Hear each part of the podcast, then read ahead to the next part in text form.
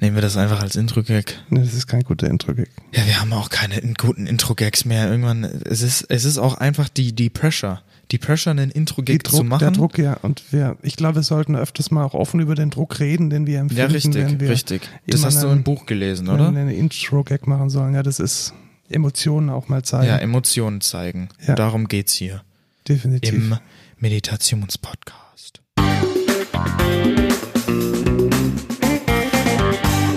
Hallo und willkommen zur 30. Folge Code Culture Podcast. Wir freuen uns, dass heute die 30. Folge ist. Es ist ein Meilenstein. Es ist, ich weiß es gar nicht. Es ist, es ist unglaublich. Ich hätte nicht gedacht, dass wir so weit kommen. Ich hätte auch nicht, aber nicht gedacht, weil ich hätte gedacht, uns geht irgendwie der Bock aus. ja, ich wir habe auch eigentlich gar keinen Bock mehr. Ähm, ciao. Wir machen es nur fürs Geld. Gell? Wir machen es nur, genau. Ich bin hier nur wegen, wegen dem Geld und wegen dem kostenloses Essen. So. nee, ähm, natürlich nicht. nee. Äh, du bist Lukas, du Genau. arbeitest äh, wie ich bei der Excentra Genau, du bist Markus, du arbeitest wie ich bei der Excentra. und wir machen im echten Leben Software und manchmal auch Gute, Kultur. Und deswegen gute Software. heißt unser Podcast, Podcast auch Code Culture und wir reden jede Woche neu über News, Nerdkultur und über Themen, die uns so bewegen. Genau, das heutige Thema werdet ihr später erfahren. Genau, weil wir wollen jetzt erstmal äh, auf Feedback von euch eingehen. Wir hatten von verschiedenen Stellen schon mal gehört, wie man uns denn was Gutes tun könnte. Und bevor wir jetzt da irgendwie gedacht haben, wir machen da irgendwie eine große, eine große Premium-Version von unserem Podcast, nutzen wir einfach so ein kleines Micro. Als ob geht es? Kann man machen. Also ich glaube, bei Podigy kann man irgendwie für seinen Feed Geld verlangen. Das Ach geil. Wollen wir aber Funktioniert alles das nicht. schon? Ach, Lukas. es gibt jetzt eine ganz einfache Möglichkeit bei mircoffee.com slash codeculture. Da könnt ihr uns in Kaffeeeinheiten, also so von zwei bis drei Euro Das Mikrobeträge ja noch gar überweisen. nicht. Wenn, ja, das ist neu. Das ist neu. Das, warum hast du mir das vorher nicht gesagt? Ich wollte dich ein bisschen überraschen. Okay, Ja, cool. Genau. Und Also das ist jetzt live.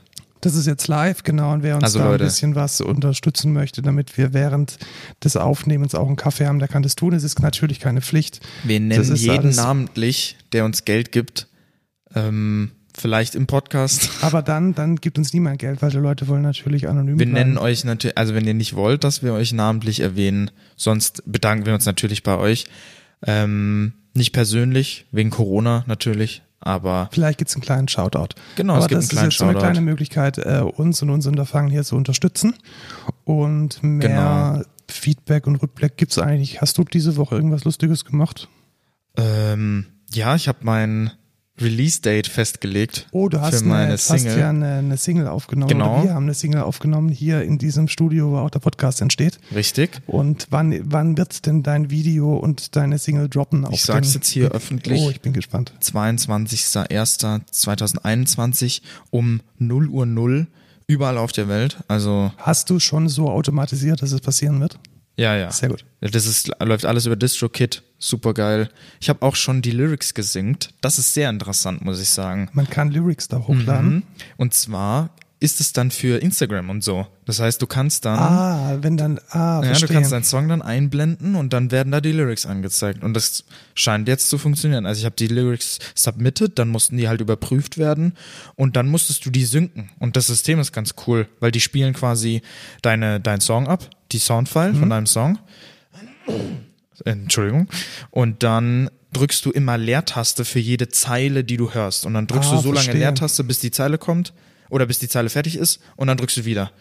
Okay, und so und- timest du das dann quasi. Und, und dann können die Leute deinen Song in ihren Instagram Stories einfach Ja, genau. einblenden und Ja. dann wird auch in Echtzeit dazu die Lyrics werden angezeigt. Ja, cool. Und ich, ich freue, also ich bin schon echt gespannt, ob es auch funktioniert.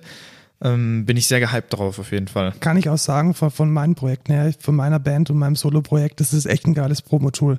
Also wenn man die eigene Musik in seine Instagram-Story einpacken kann, Ja. das, das taugt Schon- schon, und man schon kriegt krass. da immer wieder eine Handvoll, irgendwie so 10 bis 100 neue Streams, weil die Leute dann da draufklicken. Ja. Also es ist schon, schon eine coole Sache. Ja, und vergleicht es auch mal, also wie, auf wie vielen Plattformen man ist, wenn man DistroKid benutzt. Das Ja. ist ja unnormal. Also du bist ja wirklich auf jeder Plattform, die man sich so eigentlich vorstellen kann. Wobei ich da auch schon gemerkt habe, wenn ich die Statistiken anschaue, relevant ist de facto nur Spotify, YouTube und Apple, Apple Music. Also alle Ja. anderen sind. Aber ich sage jetzt mal, sowas wie auf Instagram zu sein oder auf TikTok ist halt schon Ja, das stimmt. nochmal was Das anderes, stimmt. ne? Also schon cool. Ja. Genau, das zum Feedback, äh, Feedback-Rückblick. Äh, Genau. Kommen wir zu den News, würde ich sagen. Kommen wir zu den News. Und zwar gibt es innerhalb der Bundesregierung wieder und mal wieder ganz neu das Bestreben, jedem Bundesbürger eine Nummer zu geben. Eine Okay. Primär-ID, sodass man von Computersystem zu Computersystem identifiziert werden kann. Haben wir ja quasi, ist das nicht die Sozialversicherungs... Ja, nee. das ist es in den Steuer- USA. Genau, also in den so. USA ist es die klassische Social So- Security Social Number. Security Genau, Number, ja. die jeden US-Bürger ein eindeutig identifiziert, auch über verschiedene Systeme hinweg. Und in Deutschland ist es eher so, nee, also in der Steuerwelt funktioniert es schon mit der Steueridentifikationsnummer? Steuer-ID, mit der Steueridentifikationsnummer, genau. Aber wenn du jetzt zum Beispiel einen Personalausweis beantragst, dann ist es nochmal eine eigene Datenbank. Ah, okay. Und da steht deine Steuer-ID jetzt erstmal nicht drin. Und wenn du einen Reisepass beantragst, dann geht es über die Datenbank, in der auch deine Personalausweise drinstehen. Ah, okay. Und deine Rentenversicherungsnummer ist wiederum eine andere. Das heißt, auch da hast du einen separaten Datensatz. Und die Argumentation der Regierung und wahrscheinlich eher der Berater, die das ähm, auf den Weg bringen wollen, ist halt die, dass man eine bürgerfreundlichere Verwaltung bekommt, weil man nicht jedes Mal mit irgendwelchen komischen Identifikationsmechanismen ähm, aufkreuzen muss. Ja, klar. Hm, was halten wir davon? Schwierig. Da also kriegt halt einer die raus und dann ist man irgendwie, Ja, genau. Also ähm, hat Vor- und. Nachteile. Ja. Also was ich sehr, sehr schade finde, wir haben einen digitalen Personalausweis. Mhm. Und warum muss jetzt die Steuer-ID so erweitert werden, dass das die Nummer wird, die dann nicht auf dem Personalausweis gespeichert ist und das ist dann eine andere Nummer und ach da so, ist dann ja, ein, das ist ja, ein das ist ja Schlüssel kacke. drauf. Also ja, ich finde, es ist grundsätzlich eine gute Idee, aber ich glaube, es ist zu kurz gedacht. Also da jetzt nochmal ein neues, eine neue Nummer einzufügen, während man schon einen privaten Schlüssel auf dem Personalausweis hat. Jetzt ist meine Frage, ist Identity Theft dann einfacher? Also Identitätsklau? Also ich glaube, was auf jeden Fall einfacher ist, ist, wenn man Datensätze hat, diese Datensätze zu kombinieren. Also stell dir jetzt mal vor, du es tauchen irgendwo die, ähm, gehen wir jetzt mal davon aus, du brauchst auch zum, zum Abschließen einer Autoversicherung deine Identifikationsnummer, würde sich ja anbieten, Ja. dass man damit sicherstellen kann, dass es den Menschen auch gibt und dass auf diesen Menschen das Auto zugelassen ist. Und dann gibt es jetzt einen Data Leak von diesem, äh, von Ja, dieser Datenbank, dann ist es natürlich umso einfacher, diese Daten auf die Person zurückzuführen, wenn da eine Primär-ID drin ist. ja, logisch. Also es logisch. hat Vor- und Nachteile. Ich sehe schon eine Notwendigkeit, vor allem aus meiner Sicht als Entwickler, weil natürlich ist immer die Frage, wie identifiziert man denn Benutzer untereinander, wie, wie, wie identifiziert man sicher Teilnehmer? Und da gibt es ja auch ganze Firmen, die sich da drauf spezialisiert haben, Postident und wie sie alle heißen. ja, stimmt, Und ja. das wäre wahrscheinlich mit, mit so einer ein eindeutigen Nummer schon ein bisschen besser. Ja, Ich bin mal gespannt, was draus Naja. wird. Ich würde es allerdings begrüßen, wenn es eine gesamtheitliche Lösung gibt und wenn da auch die schon vorhandene äh, Private Key, Private Public Key Infrastruktur von den Personalausweisen Ja, irgendeine halt- Rolle spielt. wär das halt wäre schlau. sauber. Das Also- wäre einfach rund. das wäre sauber. Genau. Oh. Und dann kann man auch irgendwo seinen Personalausweis einstecken und dann damit sagen, hey, IBIMS. Und das ist, glaube ich, die, die bessere Lösung, als jetzt nochmal eine dritte Nummer, die man sich irgendwie auf einen Notizzettel in die, in die Hosentasche hängen muss. Richtig. Okay. Eine News, ähm, eher eine sehr tech-savvy News, ist diese Woche rund gegangen. Okay. Was Wir, Neues? wir verwenden ja alle Outlook. Ja. Und jetzt hat Microsoft gesagt, sie wollen Outlook komplett als Web-App implementieren. Geil. und damit Obwohl. auch eine Plattform, ja genau, obwohl, richtig, Äh. obwohl. Und damit auch eine Hm. Plattformunabhängigkeit herstellen zwischen Mac und PC und logischerweise dann auch Linux. Also wenn man sich jetzt die derzeitige Web-App anguckt, äh, dann sage ich bitte nicht, Genau. äh, weil das ist die letzte Hölle. Also Da das funktioniert, funktioniert wirklich kaum was. Also- komplett gar nicht. Also wirklich nicht nur irgendwie irgendwelche Randfeatures, sondern alleine das Schreiben einer E-Mail und das saubere Formatieren, das Navigieren vom Cursor, die richtige Formatierung von Farben, alles eine Katastrophe. Ja, aber ich muss sagen, ist natürlich ein großer, ein großes Plus für Linux-Nutzer. Also das wäre schon fett. Ja, aber landen dann, und das ist die große Frage, glaube ich, landen dann die E-Mails, die du aus einem anderen Postfach, ja genau, aus einem Oh, anderen oh, Postfach oh, in deinem oh, oh. Outlook haben möchtest, die landen doch dann bei Microsoft auf dem Server, oder nicht? Ja, das ist eine sehr, weil in den Browser-Cache kann, kann, Ja, genau. kann er ja Browser nicht speichern. kann er die also. nicht irgendwie reinpacken. Also das, ist eine sehr gute Frage, ja. Wie ist es, werden die nochmal zu Microsoft geschickt? Eigentlich schon, weil letzten Endes die Suche und so, das wird dann wahrscheinlich auch Ja, alles richtig. serverseitig laufen. Also wenn ich jetzt meine das ja web.de so E-Mail-Adresse, geil. dann nochmal die Kopie bei Microsoft. Wie ist das verschlüsselt? Ist es überhaupt verschlüsselt? Weiß man alles Schwierig. nicht. Also auch da wieder, ich habe so das Gefühl, da soll eine Plattform entstehen. Ja, Und äh, hm, schwierig. bin mir auch nicht sicher.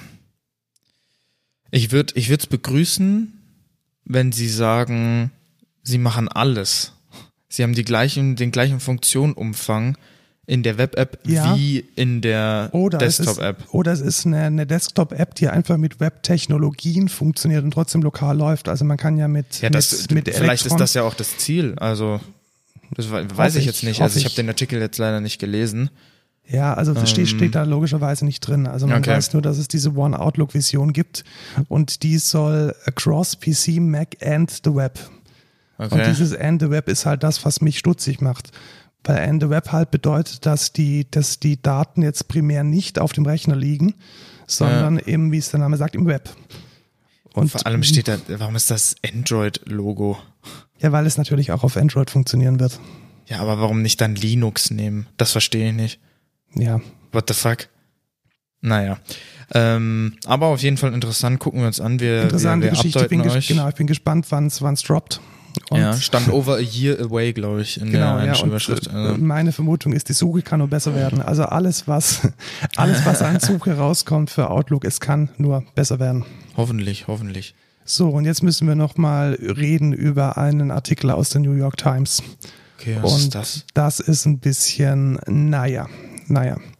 Also, gut, long story short, es gab einen Artikel in der New York Times, der ganz grundsätzlich mal behauptet, dass ein Hack in der USA von einem Produkt ausgeht, welches von JetBrains implementiert wurde. Oh, Also es gab in ähm, es gab in Amerika einen, einen Hack. Ich glaube, die haben da irgendwelche Daten von öffentlichen Behörden abgefischt und die Vermutung beziehungsweise die Recherche, die die New York Times jetzt da gemacht hat, ist, dass die Schwachstelle von dem Softwareprodukt Team City von JetBrains ausging. okay. So, und jetzt müssen wir die Sache mal ein bisschen auf die Reihe kriegen. Also die, der Artikel der New York Times, die, der sagt jetzt natürlich, JetBrains sitzt in der Tschechischen Republik, ist, hat Verbindungen nach Russland. Und der Artikel liest sich ein wenig so, als wäre die Kompromittierung und der kompromittierte Code direkt in diesem Team City drin gewesen. Also als hätte JetBrains diesen Hack zu verantworten, also Okay. diesen SolarWinds Hack. Das hört Darum nicht geht es. gut an. Und es fehlen einfach die Beweise. Also ich, Ah. ich würde es jetzt nicht so lesen, dass die, die Software per se diesen Backdoor für diesen SolarWinds Hack mitgebracht hat. Mhm, okay. Glaube ich nicht. Also dafür fehlen einfach die Argumente, zumindest in diesem Artikel. Ja. Was man allerdings sicherlich ähm, jederzeit ähm, auch der Fall sein kann, ist, dass dieses Binary von Team City einfach kompromittiert wurde. Ja, ja. Und das, das ist kann ja, sein, ja. ist ja, ja auch schon klar. oft passiert. Und das ist tatsächlich, glaube ich, sogar schon mal Panic passiert. Das ist auch so eine Softwarefirma, die einen FTP-Client äh, herstellen. Warte, die von N N- Neon? Nee. Ja, genau, doch, genau. Doch. Die von diesem, diesem, von diesem Editor. ja, ja, genau. Okay. Und die, denen ist ein, denen haben die den FTP-Server aufgemacht und haben dann die Download-Version von ihrem FTP-Client mit einer kompromittierten Version ersetzt. Mhm, okay. Und es somit sind praktisch Versionen von diesem FTP-Client unterwegs gewesen, die an gewisse Kanäle, die, die Die Aber da kann Panic ja an erster Stelle quasi. es, sie können natürlich ihre Software-Verteilmechanismen absichern. Klar, aber sie, Richtig. sie haben das ja nicht. Aber sie haben es nicht, Nicht mit der genau, Intention richtig, Sie gemacht. haben es nicht mit der Intention Genau. gemacht. Und hier wird ein bisschen JetBrains unterstellt, dass sie diese Intention gehabt hätten. Und das sehe ich ohne Beweise kritisch. schwierig. Ich sehe es aber auch kritisch, wenn es der Wahrheit entspricht. Ja, auf jeden Fall. Weil letzten Endes, also da gehören auch wir dazu, es steht jetzt hier in dem Artikel schön drin, dass JetBrains von 79 der Fortune 100 Companies weltweit verwendet wird. Aha. Und wir sind zwar nicht in der Fortune 100, aber wir verwenden JetBrains. Ja. Und da sind wir als jemand, der jetzt auch mit, äh, IntelliJ, WebStorm. Genau, mit IntelliJ WebStorm unterwegs ist, jetzt nicht, nicht die einzigen. Also bin ich mir ziemlich sicher, Ja, dass in der Automobilindustrie äh, JetBrains definitiv eine Rolle spielt und sollte sich erhärten, dass die, dass der maliziöse Code tatsächlich von JetBrains kommt, muss man da, glaube ich, Konsequenzen ziehen. Aber ich möchte den Artikel nicht so stehen lassen, dass ähm, jetzt der große Verdacht entsteht, dass der Hack von JetBrains ausgeht.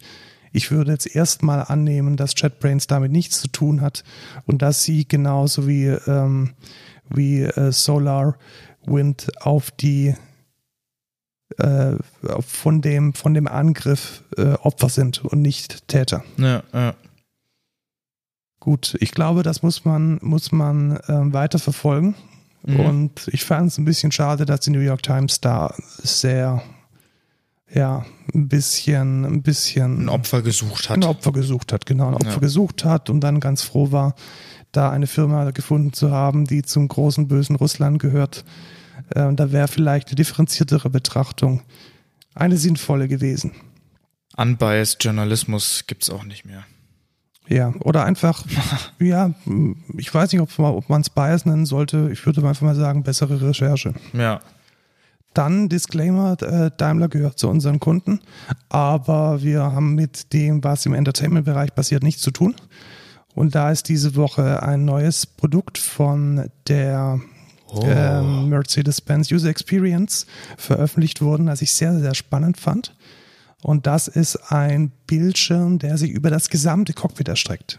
Geil. Also der sowohl die Mittelkonsole als auch den Bereich über dem Handschuhfach, ähm, das was das Armaturenbrett ist, den, den Lüftungsauslass links Fuck. und rechts komplett ähm, be, beinhaltet. Und man, äh, der Produktname ist wohl äh, MBUX, also Mercedes-Benz User Experience Hyperscreen.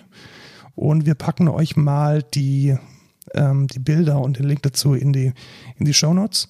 Es ist definitiv ein, wie ich finde, wegweisender, ja, eine wegweisende User Experience. im wahrsten Sinne des Wortes. eine wegweisende User Experience. Weil da ein Navi drin ist. Genau, weil es ist halt.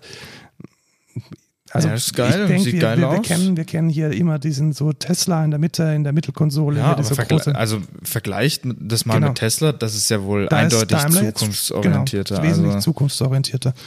Und sozusagen den gesamten Innenraum als Bildschirm bespielen zu können, ermöglicht natürlich ganz neue Ja. Konzepte. kann man sich da auch einfach mal so einen Film angucken, während man fährt. Ne? Also ich könnte mir tatsächlich vorstellen, dass man rechts beim Beifahren Film anschauen kann. Ja, rein theoretisch wäre jetzt nicht undenkbar auf jeden Fall. Undenkbar, genau. Aber cool. Also sieht jetzt im ersten Augenblick erstmal cool aus, wie dann die Experience am Ende ist. Ja, genau. Also ist halt die Frage, weil man kann auch kennt, viel verbocken. Genau, man, man kann auch kennt- viel verbocken. man kennt die Auto-Touchscreens Genau. noch von früher und das ist, war ja ein einziges äh, Rumgedrücke bis zum geht nicht mehr Genau, und User auch, Experience auch aus der noch, Hölle. noch sagen, dass äh, auch die ganz großen ähm, Firmen wie, wie, ein, wie ein BMW und wie ein Tesla das noch nicht gut gemacht haben. ja, richtig. Also, Also, wenn man irgendwie Scheibenwischergeschwindigkeit und irgendwie andere Dinge am Mittelkonsolendisplay mit irgendwie ohne haptisches Feedback einstellen muss, das ist echt eklig. Und ich bin mal gespannt, ob dieses MBUX das besser macht. Ja. Aber war jetzt schon mal äh, ganz schön, ganz cool, ganz cool. mal ja. wieder aus einem deutschen Autohaus eine, ähm, ja, eine wegweisende Innovation zu sehen. ja. Und wenn du jetzt mal aufhören könntest, WhatsApp-Nachrichten zu bekommen, können wir auch Ja, dann weitermachen. Können wir auch weitermachen. Kommen die irgendwie durch ein, ich glaube nicht, dass die aufs Mikrofon gehen, die waren nur, die Nee. waren nur intern. Nee, nee, die waren nur intern. Aber, Aber ich mache Es nervt trotzdem ein Ja, bisschen. es nervt mega. ähm, Apropos WhatsApp, oder? genau, apropos WhatsApp, gute Sache.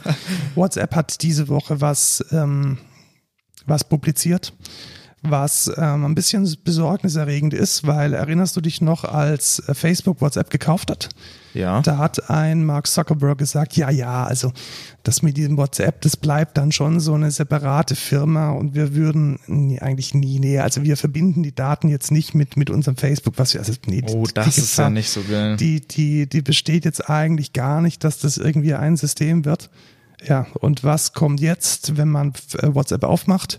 Wir haben neue AGBs und die neuen AGBs, die bedeuten, dass WhatsApp alle Daten mit Facebook, mit der Facebook-Plattform teilen kann und wird.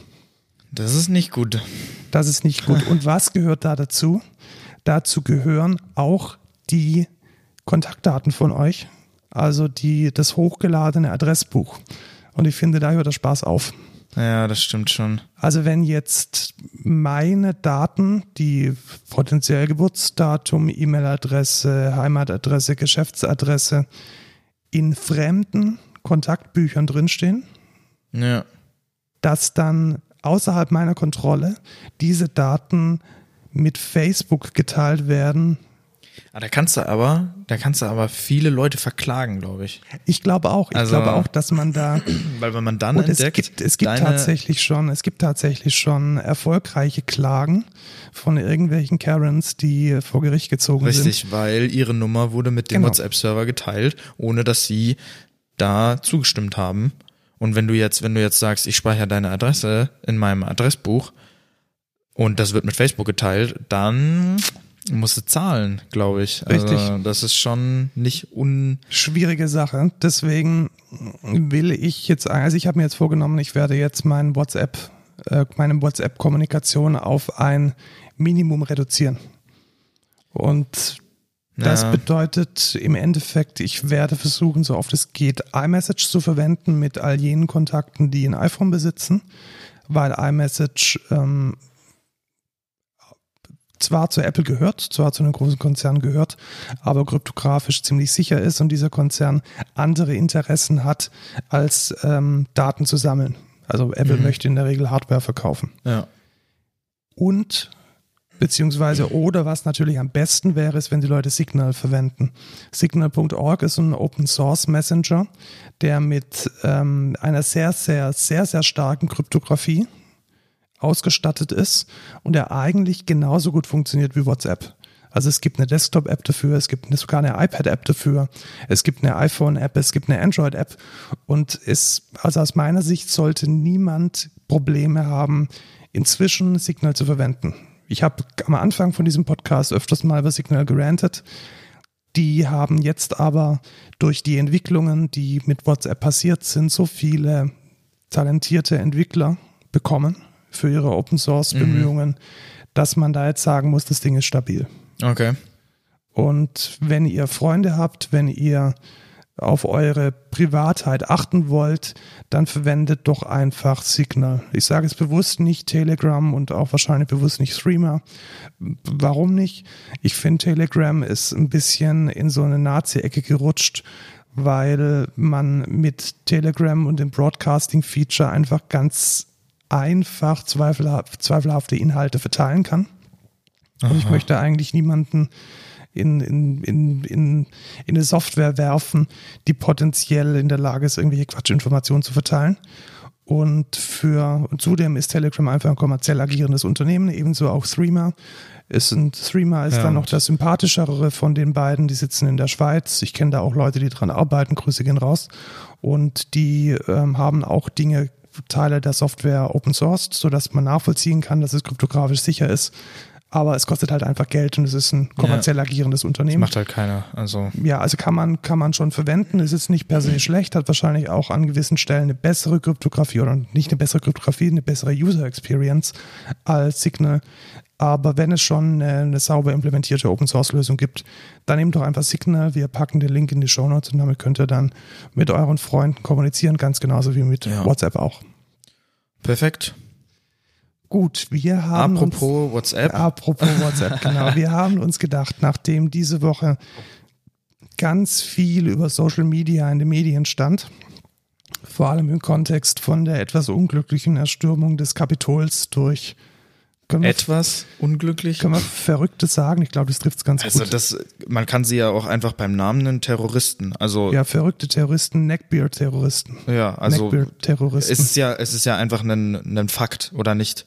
Also, ja, natürlich. Also ja. wer, wer, wer versucht, das, das, äh, das putschartig genau. ein Zentrum der Demokratie zu erstürmen, ist ein Terrorist. Richtig. Also und koordiniert wurde das Ganze durch das böse, böse Social Media. Ja. Das ist so der Grundtenor. Und passiert sind es auch verschiedene Dinge. Ähm, der Account von äh, Donald Trump auf Twitter wurde gesperrt. Wurde der endlich Account gesperrt. Endlich. Das war, es war aber nicht abhängig davon, ob sie jetzt das Kapitol gestimmt haben oder Nein, nicht. Es wär, er wäre eh gebannt worden, Hm? weil das hat Twitter auch schon vorher announced. Ähm, sobald er quasi nicht mehr der US-Präsident ist, haben sie gesagt, werden sie ihn blocken ja, von der und Plattform. Was, was sie auch gesagt haben, das fand ich den, den schlüssigere, die schlüssigere Argumentation, dass es ein zukunftsgerichtetes Bannen ist. Also, dass sie vermeiden wollen, dass er in der Zukunft zu Gewalt aufruft.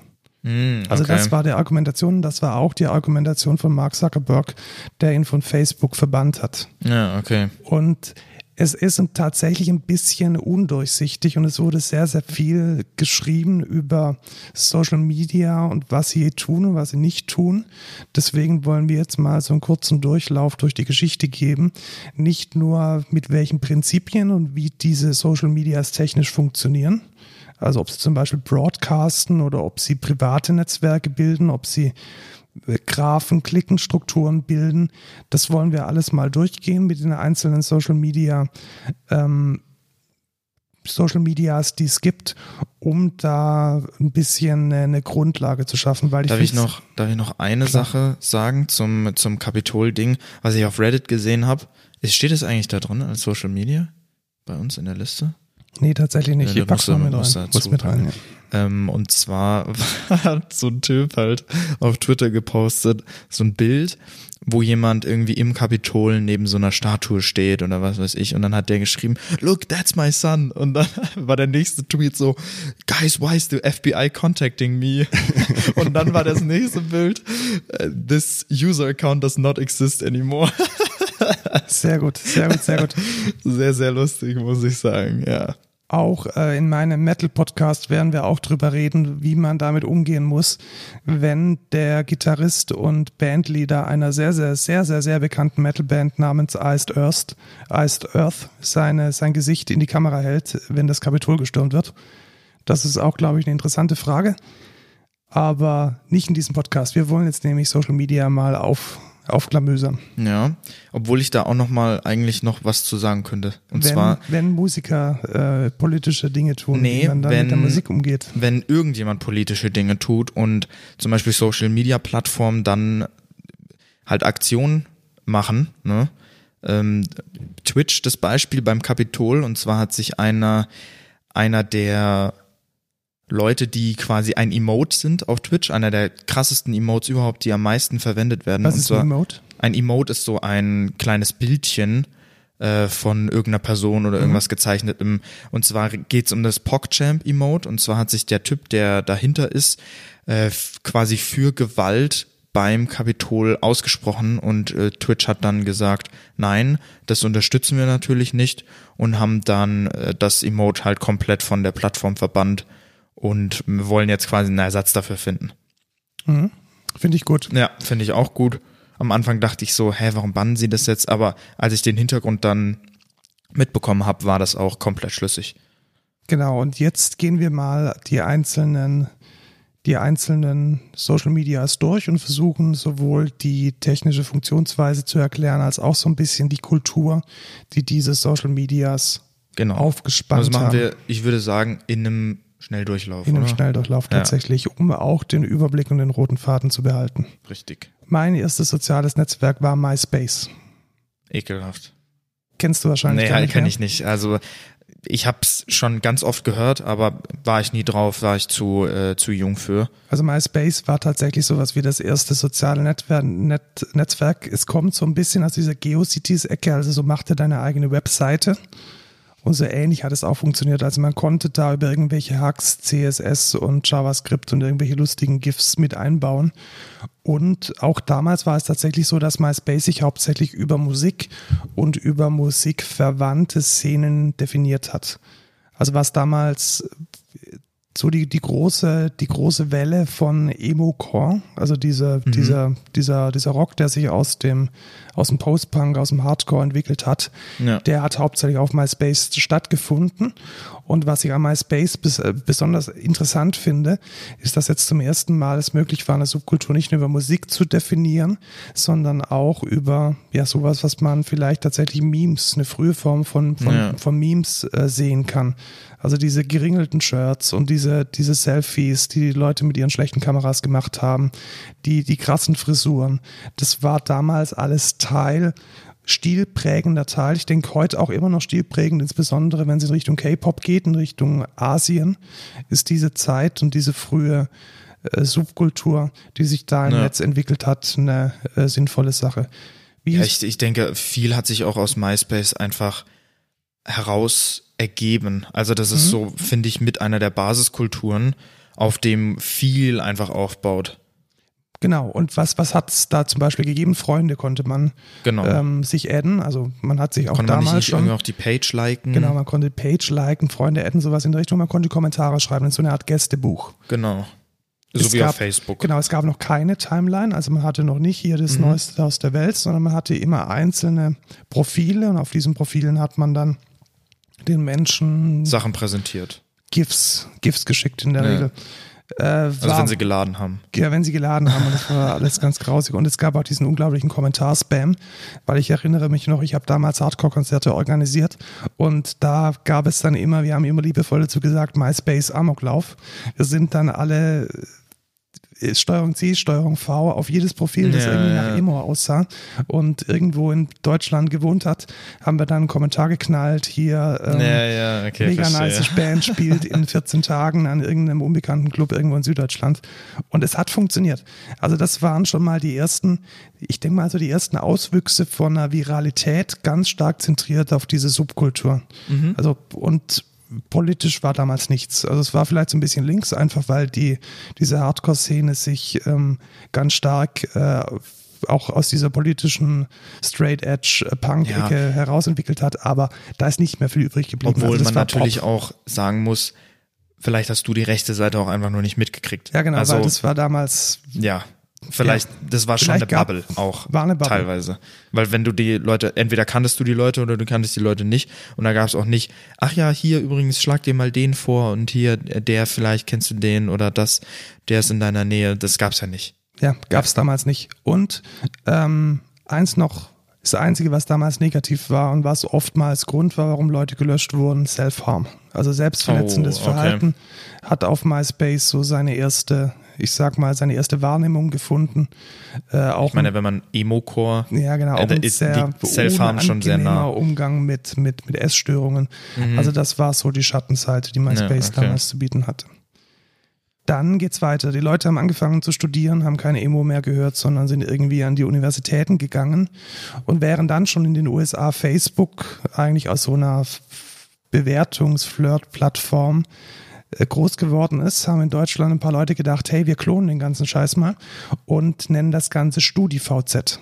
Also VZ tatsächlich wie ein Vorlesungsverzeichnis. Und was war da? Der Multiplikationseffekt der war ganz einfach. Man konnte sagen, welche Vorlesungen man besucht und mhm. hatte damit praktisch die Möglichkeit, über diese, hey, in meiner Vorlesung sitzen 300, 400 ähm, Studenten, da mal durchzuklicken und zu schauen, wer das denn so ist. Aha, cool.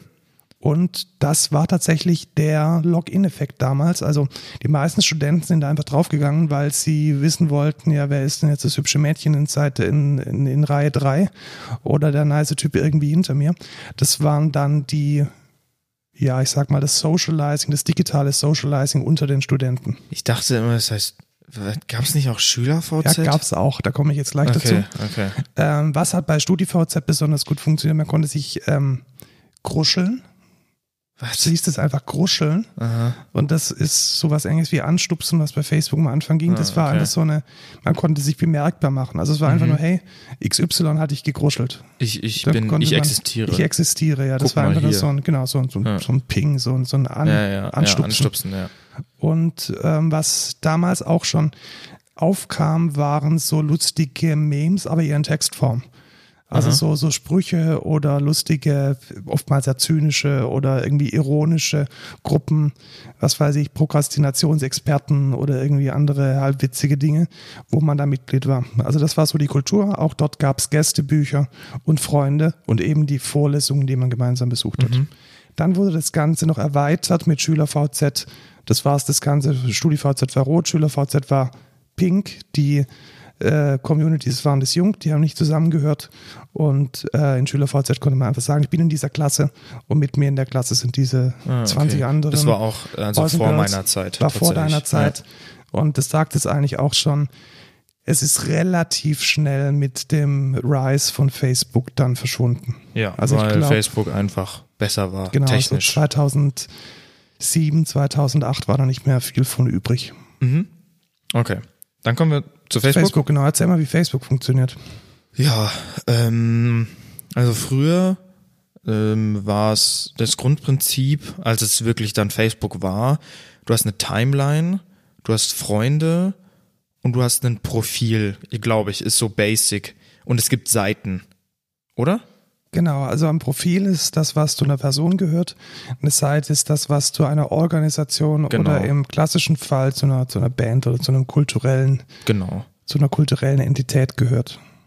genau. Und Das war so der Anfang. dann hatte man halt, konnte man Freunde angucken und hatte dann Freunde von Freunden und konnte dann die hinzufügen, konnte dann auf deren Timeline was posten, äh, irgendwie richtig viele Freunde sammeln, weil man sich dann cooler gefühlt hat.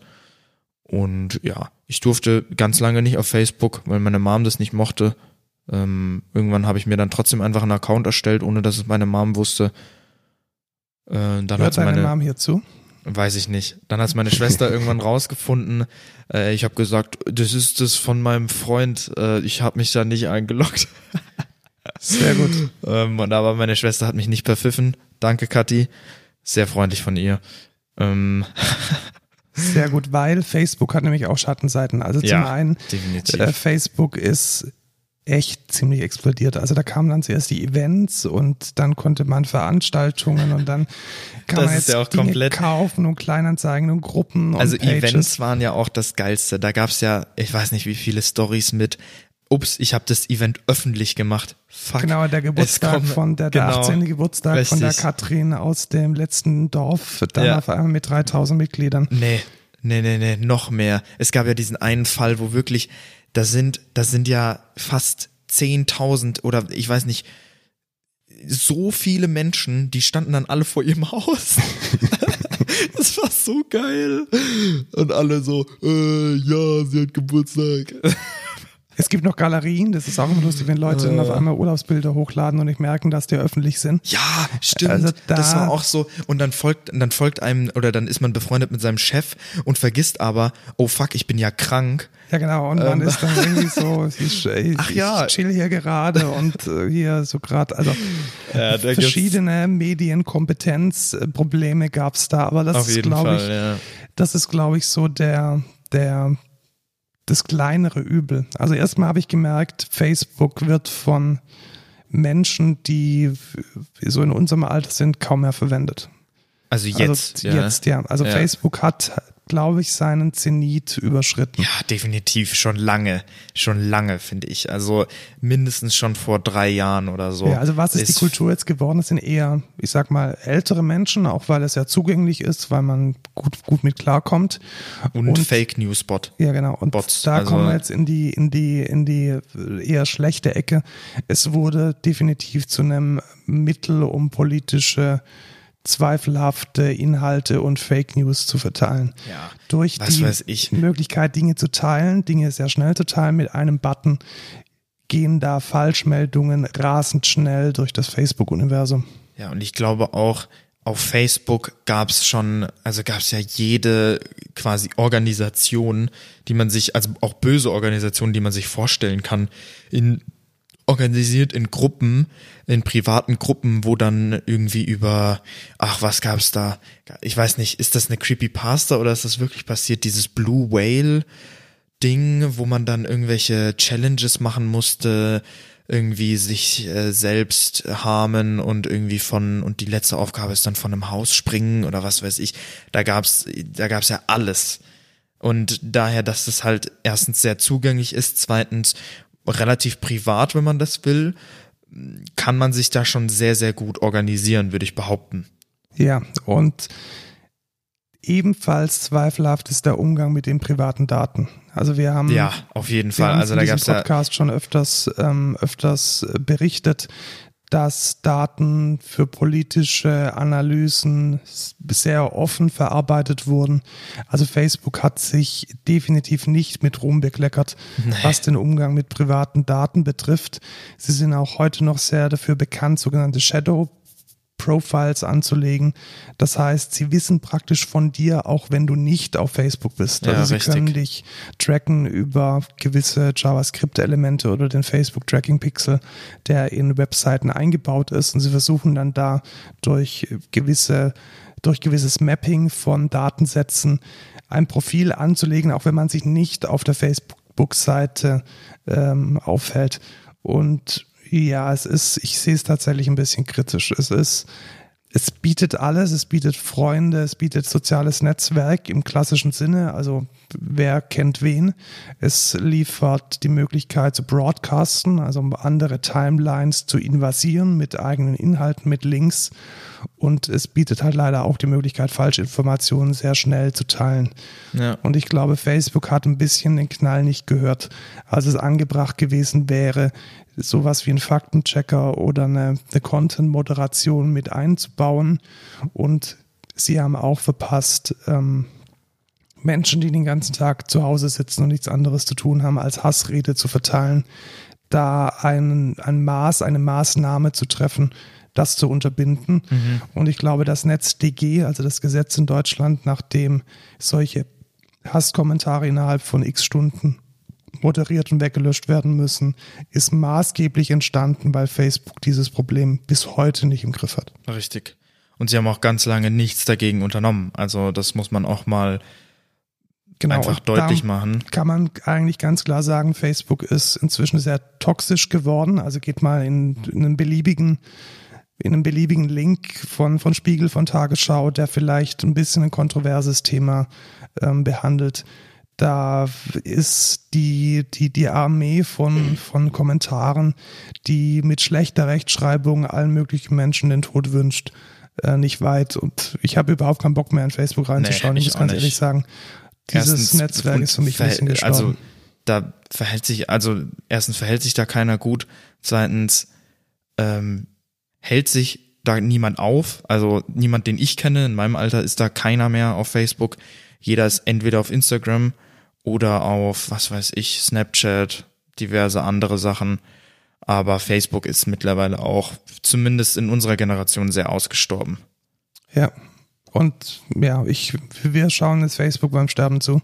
Genau. Und umso wichtiger ist, dass Facebook oder aus der Sicht von Facebook, dass sie die anderen sozialen Medien, die sie gekauft haben, entsprechend auf Vordermann bringen. Da kommen wir jetzt gleich dazu. Das war ja. jetzt auch unser Aufhänger für dieses Thema.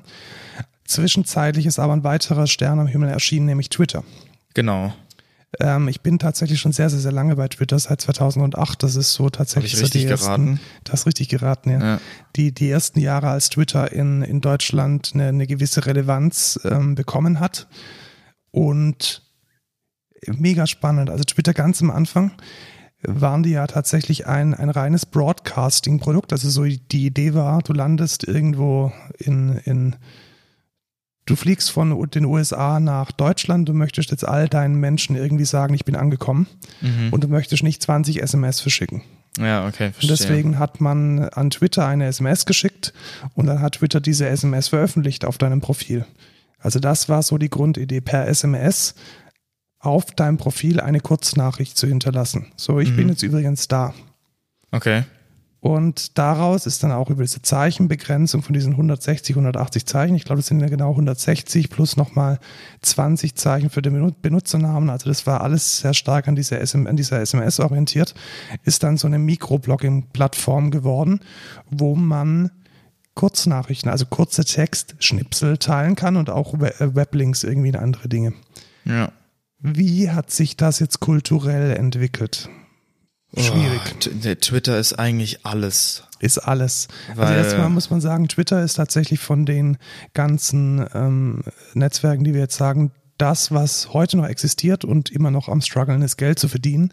Also die haben es irgendwie nicht geschafft, ein Geschäftsmodell zu entwickeln. Ja. Aber das wäre fast schon mal ein Thema von ein eigenes, für eine eigene Ausführung. Ich glaube, wir sollten uns jetzt erstmal auf die Art und Weise, wie es in Deutschland verwendet wird, äh, konzentrieren. aber jetzt, aber jetzt, wo sie Stories haben, also da kann's nur, da kann's nur besser werden. Kann's nur besser werden. Ich warte noch darauf, dass Microsoft in Excel die Stories einbaut. Geil. Guck mal hier meine Tabelle. Genau. Oh, Karl-Heinz vom Controlling macht gerade Ja, eine genau. Pivot-Tabelle. Ja. Äh, Äh, Twitter. Genau. Ja. Wie funktioniert das in Deutschland? Ich habe in Deutschland so ein bisschen das Gefühl, es ist so eine, so eine, kann man sagen, so eine pseudo-elitaristische mh, ja, schon. Also kommt drauf an, in welcher Bubble man sich Ja, befindet. also ich glaube, die, die große Bubble sind so Menschen, die irgendwas mit Medien machen. So, so, so die, die Influencer der alten Schule, so ist es nicht die, die irgendwelche Kosmetikprodukte in die Kamera halten, sondern die irgendwelche schlauen Dinge von sich Ja, aber irgendwie bloggen. jeden, aber man muss auch sagen, jeder Influencer hat einen Twitter-Account. Ja, also aber ich, ich versuche jetzt tatsächlich so diese Kernbubble, also das, was Twitter vielleicht so zwischen 2000 und ja, okay, okay, 10 verstehe. Ja, 2000 ja, das so, war, die Menschen, die auf die Republika gehen. Ich glaube, das ist, das ist so die, die beste Zusammenfassung, was für mich Twitter ausmacht. So Journalisten. was ist die Rep Republika? Das ist ein Kongress, der ähm, quasi für Menschen gemacht wird, die im Starbucks sitzen und twittern. ah, verstehe, ja, okay. Ja, ist jetzt eine, eine, eine Eine ähm, Hipster-Journalismus-Messe. ja, eine, ja, Ja, so, so, Habe ich gut zusammengefasst. Hipster Digitalisierung Journalismusmesse. Okay, okay. Und ja, ich, ich habe immer so noch das Gefühl, dieser Kern, der ist geblieben, zumindest in der deutschen Blase. Für Amerika muss man sagen, da ist einfach jeder auf Twitter. Also da kann man Ja, das ist aber auch, von- das ist in Deutschland genauso. Also ich finde zumindest, ich sag mal, also wenn du dich mit Internet auseinandersetzt, dann hast du einen Twitter-Account. Wenn du Influencer bist, dann hast du auf jeden Fall einen Twitter-Account, weil du postest auch alles auf jeder Plattform, aber Twitter ist auch mit einer der größten Sachen, die wo, wo man einfach viel auch mit Fans interagieren kann, wo man, wo man vielleicht Fragen beantwortet.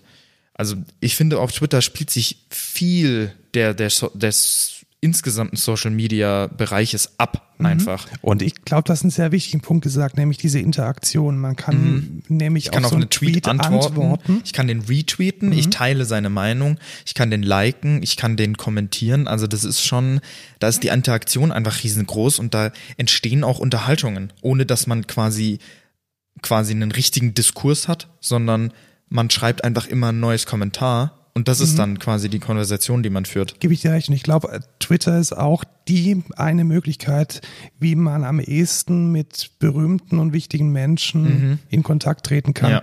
Also wenn ich jetzt mal an die drei, drei, drei Male denke, wo irgendwie Sascha Lobo oder sonst jemand auf mich reagiert hat, dann war das auf Twitter. Ja, ja. Und das ist letzten Endes schon in gewisser Weise eine gewisse Demokratisierung von, von Mikropublikation. Also letzten Endes ist dein Tweet genauso wie mein Tweet potenziell in der Lage, einfach viral zu gehen. Richtig. Und ich glaube mehr, auch Algorithmen gesteuert mehr als jetzt auf Facebook. Wo, Ja, definitiv. Also da kann, da kann ja von dir auf Facebook kann ja nichts viral gehen, aber auf Twitter ist alles überall und sobald du quasi einen Hashtag benutzt oder so, kann das quasi, bumm, bist du berühmt quasi für den einen Tweet. Ja. Also das ist schon auch nochmal was anderes. Wo kann man jetzt sagen, wie funkt, wo funktioniert Twitter besonders gut?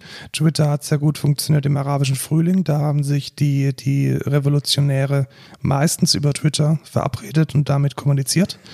Twitter funktioniert gut, wenn irgendwo eine, eine Breaking News ist, wenn Informationen ähm, sehr schnell kommen, kann man mit den Hashtags relativ gut sich da durchnavigieren. Also wenn du News haben willst oder das Neueste in der Welt, dann kannst du einfach auf Twitter gehen und du wirst es finden. Mhm. Und letzten Endes ist es ja auch so eine Art, so eine Reaktion. So, was weiß ich, vor, vor letzter Woche ist ein bekannter Metal-Musiker, Alexi Laio, gestorben. Da auch so eine gewisse Kultur von, Ja. von ja, Wahrnehmung, Wertschätzung funktioniert da. Andererseits, neben dieser Wahrnehmung und Wertschätzung gibt es auch ganz viel Hass. Und das ist Ja, die Schattenseite. sehr viel Hass. Also Und da kommen wir jetzt dann, Toxicity oder so toxische Kommentare sind auf Twitter gang und gäbe. unnormal, weil du kannst halt, das ist ja nicht, du redest mit der Person, sondern du fügst einfach deinen Senf hinzu. Das ist auch, ich, Genau, ich würde auch sagen, so reinscheißen. genau, einfach, so- seine Meinung einfach, einfach reinscheißen. Das ist scheißegal, was, was du da jetzt reinschreibst. Wirklich interessieren tut's keinen von deinen Followern, wenn du jetzt kleiner bist. Ähm, und zum Beispiel, was ich, was ich tatsächlich ziemlich lustig finde, ähm, The Verge hatte mal so ein äh, How to Build a äh, Gaming PC Video, wo der Typ halt gar keine Ahnung hatte, wie man diesen PC zusammen, also das war wirklich kompletter Bullshit, was der da gelabert hat. Und der bekommt heute, das war vor zwei Jahren, der bekommt heute noch auf jeden Tweet, den der macht, schreibt er, oh, äh, by the way, how do you apply thermal paste und so. Wirklich, auf jedem Tweet kriegt er das noch. Ja, und das, das ist einfach eine, eine toxische Kultur, die Ja, ich nicht so gut finde. Wobei man da auch sagen muss, äh, Twitter hat eine ziemlich gute Kultur von ähm, von von Drittanwendungen, die mit der API sprechen, wo man Mhm. auch ziemlich gut die Dinge, die man nicht sehen möchte, ausblenden kann. Also ich denke, die Leute, die sehr aktiv sind auf Twitter, die verwenden sowas wie Twitterific oder Tweetbot und können dann relativ gut steuern, was sie sehen und wie sie kommunizieren. Also ich kann Ja. mir wirklich vorstellen, dass man sich mit Twitter ziemlich gut seine Bubble pflegen kann. Sehr, finde ich. Sehr gut, Also, also, sehr wahrscheinlich gut, ja. am besten und da letzten Endes dann auch seine Community findet. Ja, und ich finde auch zum Beispiel blockieren funktioniert halt auch super gut. Mhm, Funktioniert sehr Also, gut, ja. Du siehst dann wirklich gar nichts mehr von dieser Person, Ja. keine Interaktion, keine, keine Meinung darüber und dann ist es auch einfach dann so fertig mit dem. Und was man definitiv auch sagen muss, Twitter ist wahrscheinlich das soziale Medium, was am häufigsten in der Tagesschau verwendet wurde, weil es, wie Donald Trump selbst gesagt hat, von sich seine Schreibmaschine ist. Also das ist Ja. einfach so ein, ein Medium, das funktioniert für Herrn Trump offensichtlich sehr gut, weil man muss Ja, auch nicht viel ist in schreiben. seiner Bubble, Genau, kriegt ja kann- keine Fake News. Man äh, kann viel, man kann viel Großbuchstaben reinschreiben, das ist Ja, gut. genau. Nach ein paar hundert Zeichen ist sowieso ähm, alles dicht und man muss auch gar nicht viel mit Argumenten kommen, sondern man kann da einfach seinen Mist reinsetzen. Richtig, das ist nämlich auch sowas. Du kannst einfach irgendwas behaupten, irgendwas und kannst alles andere ausblenden und für dich ist es dann richtig. Und das Schlimme, genau, das Schlimme ist so, in der Rezeption ist das okay, weil die Tweets ja sowieso sehr kurz sind. Also jetzt eine, eine längere Ausführung, eine längere Argumentation oder gar eine Quellenangabe ist in Twitter gar nicht vorgesehen. Weil ja, diese richtig, kurzen, nicht in der Kernplattform. Genau, ne. nicht, weil diese kurzen äh, Nachrichten einfach diese, diese Inhalte gar nicht kommunizieren können. Wie man das subventioniert ist, ähm, ich schreibe am Anfang vom Tweet rein eins von fünf ähm, Mhm. Und kann so und replye dann auf den, auf den Tweet. Ja, aber das ist auch wieder ein Hack, den, den wenig Richtig. folgen. Ja, obwohl das gibt schon viel. Gibt es viel, Gibt es, so- so- und, und was Threads, es ja. auch gibt, ist äh, Tweet Longer. Da kannst du dann, da schreibst du halt deinen Text rein und dann gibst den Link einfach nur in deinem Tweet an. Hm, Ist aber nicht eine Grundfunktionalität. Es Nee, gibt, ich habe nee. auch schon oft gesehen, dass Leute eine Notiz screenshotten, die sie auf ihrem iOS Zum Beispiel, haben. genau, genau, Kann man, kann man genau. schon machen, ist aber nicht, nicht der, die, die Quintessenz. Aber ich finde, das ist eine Weiterentwicklung, die sich durch die Community ergeben Mhm. hat, weil ich finde, sowas wie Twitlonger oder mehrere aneinanderkettete Tweets, das passiert sehr, sehr oft auf Twitter. Also, das ist, passiert, ist aber nicht die, die Grundfunktionalität. Genau, Und ich ja. glaube, d- diese Limitierung auf, auf ganz wenige durchaus auch emotionale Worte, Wörter, die sorgt dafür, dass es da zu einer gewissen Radikalisierung und Mhm. zu einer gewissen äh, Toxizität kommt, die ich Ja. nicht immer für Ja. gut heiße. Weil sachliche Diskussionen möchte ich jetzt auch nicht unbedingt auf Twitter haben. Kann man, glaube ich, nicht auf Twitter führen, eben Doch. weil die also das machen so viele. machen so viele, aber die, es ist letzten Endes nur, nur ein Austauschen von Polemiken. Ja, Und das stimmt. Das wird auf Twitter auch eher gefeiert. Also zynische Polemik ist das, was auf Twitter in der, in der Rezeption den meisten Erfolg hat. Und Am Ende schreibt man eh einfach nur noch LMAO äh, und blockiert die Person. Das war dann die, das Ende der Diskussion. ja, genau. Und ja, Kommen wir zum nächsten. Kommen wir zum nächsten, genau, Instagram. Ähm, so die nächste große Plattform. Wie ist Instagram entstanden? Ich habe letztes Mal nachgeschaut, mein erstes Instagram ist tatsächlich von 2013, drei Monate nachdem dieses Ding in Deutschland gestartet ist. Und es war am Anfang tatsächlich eine Fotoplattform. Also da gab es Ja. dann diese, diese Smartphones, die konnte man sich dann kaufen, die haben eine Kamera. Und auf einmal gab es so eine, so eine ganz weirde Ästhetik, dass man also Digitalkameras wurden immer besser und sahen immer mehr nach, nach einer Doku-Soap aus. So völlig überbelichtet und alles irgendwie so perfekt. Und da hat man dann angefangen, die, die Ästhetik der alten Fotos wieder zu reproduzieren digital. Also so ein Sepia-Filter. Und die erste Anwendung, die das sauber konnte, also das war wirklich nur so ein bisschen die Tonkurve angepasst, war Instagram. Also ich glaube, viele Leute haben das tatsächlich auch so ein bisschen als Fotoeditor gesehen Mhm, oder als eine gut sein, Möglichkeit, ja. damit die Fotos ästhetisch aufzuwerten. Und dann konnte man die so als Seiteneffekte auch gleich posten. Ja. In, auf seinem Profil. Auf das seinem war Profil. alles. Also man, man konnte sagen, hey, ich bin's der Markus, das hier ist mein Profil und das hier ist mein Feed von Fotos. Und was hat man damals hauptsächlich gepostet? Also wie ist es groß geworden? Letzten Endes auch so, das, was heute noch der Kern ist, das finde ich sehr spannend, obwohl Instagram ja überhaupt keine Aussagen darüber trifft, welche Inhalte man dort hochpostet, hat es sich eingebürgert Lifestyle. Ja, es ist immer Lifestyle. Also Und- Reisen, Essen, Ja, und das hat, ich glaube, mit am größten dafür gesorgt, um sowas wie Perfektionismus in seinem Lifestyle-Leben, das, das äußere Bild seines Lebens sehr aufzuwerten wo, zu wollen, auf Genau, jeden weil Fall. dieses Instagram so diese perfekte Welt ist. Als wäre Richtig. während so ein Facebook so ein bisschen so die, die, ja, da, da postet man auch mal man irgendwie so ein, irgendwas. irgendwas und alles egal. Bei Instagram hat sich so ein Perfektionismus, so, ein, so eine rosarote Brille durch das eigene Leben eingebürgert. Und Man das, zeigt nur die besten Momente Genau, man seines Lebens. zeigt sie von der besten Seite Ja. und es wäre nahezu der, der, der Punk irgendwie auf Instagram irgendwelche schlechten Bilder zu posten Richtig. oder leer gegessene Teller. Nein, man hat den vollen Teller, wie er in, in, all, in all dem Reichtum, den man sich leisten kann, der Welt gezeigt Obwohl werden das muss. natürlich nicht jeder macht, außer du. Ähm, Ich poste immer mein Essen. Also äh, mein Essen ist Markus postet wirklich jedes Essen. nein, jedes gute Essen. Jedes gute, ja, tatsächlich. Sagen, Also wenn er irgendwas Restaurants zu haben, kann ich gar nicht mehr so viel Ja, posten. richtig, weil wenn er bestellt, dann sieht es ja nicht so gut aus. Deshalb es kann, er, kann er nicht in seiner Story posten. Also Ja, ich muss auch jetzt sagen, dreistellige Anzahlen von Menschen schauen mein Essen an. Das finde ich immer wieder erstaunlich. 100. Nee, tatsächlich. Also so 200 bis 300 Menschen schauen mein Essen an. Ich verstehe auch gar nicht. Ich hätte, ja, ich, ich guck's auch an und swipe einfach siehste, direkt weg. Du bist, du Aber- bist auch einer von denen. Ja, und ich denke mir jedes Mal, es juckt keinen. Nein, es ist tolles Essen. Ich kriege auch oftmals Feedback, hey, hat das jetzt so geschmeckt oder so Boah, geschmeckt? ja, oder boah, boah. ja, dritter ja, es ist halt, mehr. es ist halt dieses Perfect Lifestyle. Genau, das man, kann man zeigt einfach, ja. hey, ich, ich bin gerade hier im Flugzeug. Und Ey, guck mal genau. hier mein Und neues ich Outfit. fotografiere auch extra aus dem Fenster raus, dass man nicht sieht, dass es Ryanair ist. Und ich bin jetzt hier angekommen in, in, in Barcelona.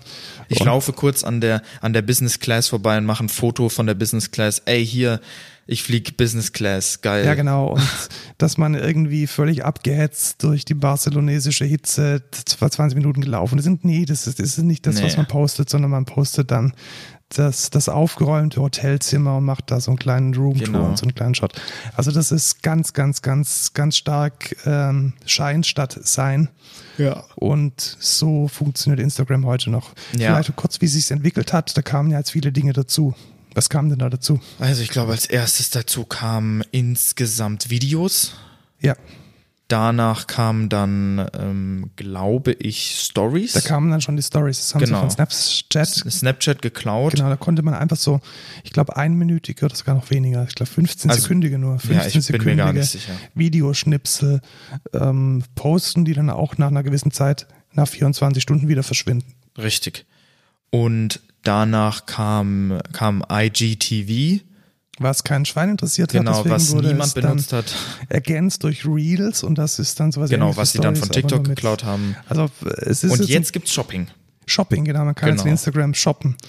Aber Äh. das ist auch durch ein Problem entstanden und zwar, also ich glaube zumindest, dass es durch, und zwar Influencer haben Produkte gezeigt und man kann keine, man kann nichts verlinken, außer einen Link in seiner, in Außer seiner ein Bio. Link in der Bio. Aber ich sehe da schon, also wenn ich jetzt dran denke, wie Facebook äh, dem Untergang entgegengesegelt ist, nämlich damit, dass man die Plattform überladen hat, ich denke, die Geschichte wiederholt sich. Und Ja, muss kann, auch kann sagen, sich sehr gut, ich, ich, ich sehe es einfach nicht. Instagram war so gut mit Stories, mit Posts und Videos. Ich fand, so war es echt Peak, glaube ich. Mhm. Also das war mit das Beste eigentlich. Und so fand ich die Plattform gut und jetzt machen sie es nur noch beschissener. Ja, und ähm, ich glaube auch, dass Instagram seinen Zenit äh, jetzt überschritten hat mit dem Hinzufügen von irgendwelchen komischen Shops, die einem auch nur irgendwelche Ja. teuren Wischartikel verkaufen wollen. Aber es gibt, glaube ich, noch keine wirkliche Alternative. Nee, gibt es nicht. Also- ja, Visco Ja, aber Visco Ja, ist, ist- auch ist eine eher. Hipster-Nische. Ja, eben. Es ist eine Nische. Keiner hier in Deutschland hat Visco. Ich also hab nenn, Visco. Ja, nenn mir einen, nenn mir mal einen Influencer, der Visco hat. Nein, das ist auch nicht für Influencer. Das ist so, wie Instagram ganz am Anfang funktioniert. Ja. Einfach schöne Bilder. Ja, schöne ja, Bilder. Tatsächlich. Naja. Gut, kommen wir zu, zum nächsten großen sozialen Netzwerk, welches ein Rise and. Fall erlebt hat. Äh, Ja, genau. Also, das ist, ich glaube, so kann als- man es gut zusammenfassen genau, als, eigentlich. Als MySpace irgendwie alt und gammelig wurde, sind die ganzen Emos Auf äh, Tumblr. auf Tumblr gegangen und haben sich dann so ein bisschen entwickelt zu einer sehr kruden Mischung aus ich poste peinliche Gedichte, atmosphärische Bilder, am besten in schwarz-weiß und Self-Harm. ja, lamentiere über mein Leben, auch wieder Self-Harm, äh, ungesunde, Ja, tatsächlich. ungesundes Verhältnis zu einem Tumblr war auch eine komplett eigene Sub Subkultur. war eine eigene Subkultur. Ja. Ich glaube, sehr, ich- also ich würde tatsächlich sagen, dass Tumblr wahrscheinlich unter den sozialen Medien, die wir hier haben, die ist, die am ehesten in sich selbst eine Subkultur war. Mhm, Finde ich auch. Also auf Tumblr zu sein, war schon ein Statement. Richtig, also es ist kein Normalo geht auf Tumblr. Nee, das war so Niemals. ein bisschen so, so ein, wie Deviant Art, aber noch, noch ein bisschen Subkulturiger. subkulturiger, ja. Ja, also und was natürlich auch groß war auf Tumblr Pornos. Porn war groß, LGBT war groß, Ähm, richtig. Ähm, die ganze ultra sozialliberale Ecke, Ja, also Punk. Punk, auch Viel. die, auch viel so, ich sage jetzt mal, Menschen, die sich gerne über alles und mög alles Mögliche aufregen. Also man konnte sich auf Tumblr Mhm. Ja. einfach gut aufregen. Genau, ja. Das ist, glaube ich, eine My Little Pony ist auf Tumblr sehr Obwohl ich, groß. ich finde tatsächlich MySpace und Tumblr zu vergleichen ist sehr sehr akkurat, Ja, weil du hast auch deine eigene Ja, Tumblr-Page, richtig. die du selbst customizen kannst, genau, wie du möchtest. Deine also Identität, die du richtig, da, da richtig. äh, einen kommunizierst. geilen Tumblr-Feed zu haben, so aesthetically pleasing, das war, das war auf jeden Fall das Ziel auf Tumblr Mhm. und ist auch immer noch das Ziel. Also ich, ich würde nicht sagen, Tumblr ist komplett tot. Ja, die haben, die haben leider sich auch wirtschaftlich dumm angestellt. Ja. Also die wurden irgendwie von, ich weiß gar nicht mehr, wem das jetzt gehört, aber irgendwie sind die dann so im, im, im als Beifang an irgendwie einen großen äh, Yahoo, glaube ich, gewandert. Boah, und- keine Ahnung. Also alles, alles ganz, ganz, ganz äh, Und komisch wirtschaftlich. Neuerungen gab's, gab es Genau. ja, glaube ich, seit zehn Jahren nicht Sie mehr haben sich gefühlt. dann einfach nicht, nicht gefunden in dieser neuen Welt und sie Ja. haben es auch nicht geschafft, diese, diese Subkultur zu begleiten in irgendeiner Weise, weil die Menschen werden auch irgendwann erwachsen und wollen vielleicht jetzt nicht mehr ihre Essstörungen auf Tumblr posten. Ja. Da hätte man vielleicht ein, ein, ein passenderes Angebot machen müssen. Und demnach Tumblr nett und gut. Es gab spannende Seiten, also was, was ich äh, damals sehr gerne ge, ähm, so gesammelt habe, sind Porn. Nee, tatsächlich nicht, sondern Kalligrafie. Also Ah, es gab ja, eine, mhm. es gab in dieser Subkultur einfach so so dark Kalligrafie, so Ja. irgendwelche Menschen, die mit Federn so lustige und gotische und Ja, da finde ich, da kann man auch gut. wieder, da kann man auch wieder sagen, das ist auch wieder sehr Deviant-arty. genau, das ist so die Deviant Art Ecke. Ja. Gibt's auch viel noch auf Tumblr. Da, da posten Artists auch ihre Werke und was weiß ich nicht alles. Das ist auch noch nicht ausgestorben, würde ich sagen. Hm, Ist es tatsächlich nicht. Wobei da Instagram jetzt auch inzwischen ganz, ganz weit vorne ist. Also ich kenne auch viele, Mhm. viele Artists, die auf Instagram posten. Aber so das alte, die alte Heimat von, Ja. von Artists, vor Auf allem wenn sie Fall. irgendwie so in die Subkultur, dunkle Ecke gehören, ist auf jeden Fall auf Tumblr. Ja. Ich würde ich würd da einmal ganz kurz, bevor wir jetzt auf was anderes eingehen, von Tumblr zu Pinterest kommen, weil ich finde, das ist sehr, gehören, sehr nah. die gehören sehr gut zusammen. Genau. Ähm, Pinterest habe ich auch kriege ich immer in meinen Google Searches und ich hasse es. Ich Ja, hasse Pinterest. Pinterest schafft es tatsächlich, ich weiß nicht, ich glaube, die haben die, die drei Menschen auf der Welt, die SEO echt gut können, die haben die eingestellt. Ja, also das ist, das ist wirklich schlimm. Äh, hier, wenn sie weitere 20 Bilder haben, also man sieht immer nur 20 Bilder und dann willst du mehr gucken, dann, ja, log dich ein oder hol dir die App oder mach irgendwas, damit wir deine Daten bekommen oder was weiß ich, ey, Pinterest regt mich so auf und dann kannst du auch keine Bilder downloaden, weil irgendwie deren Codec oder was weiß ich, ich weiß nicht, was Kann man machen. sagen, dass das Pinterest das Tumblr für brave Theologiestudentinnen ja, ist? Ja, ja, ich glaube auf jeden Fall, auf jeden Also Fall. für wer, wer Und Pinterest ist auch, ist auch einfach geklaute Art. Also, Ja, aber, aber schöne Art. Also so ein bisschen so, so Handlettering, alles so ein bisschen selbst gemacht. Ja, so, ja, ja. Hier übrigens meine neue ich bin eine Marmelade, Special, die ich ich, bin eine Special hab. Snowflake. Genau, ganz, ganz besonders. Ein Und- bisschen ist ein bisschen ge- gehässig, aber ich glaube, Ja. so ist es auch.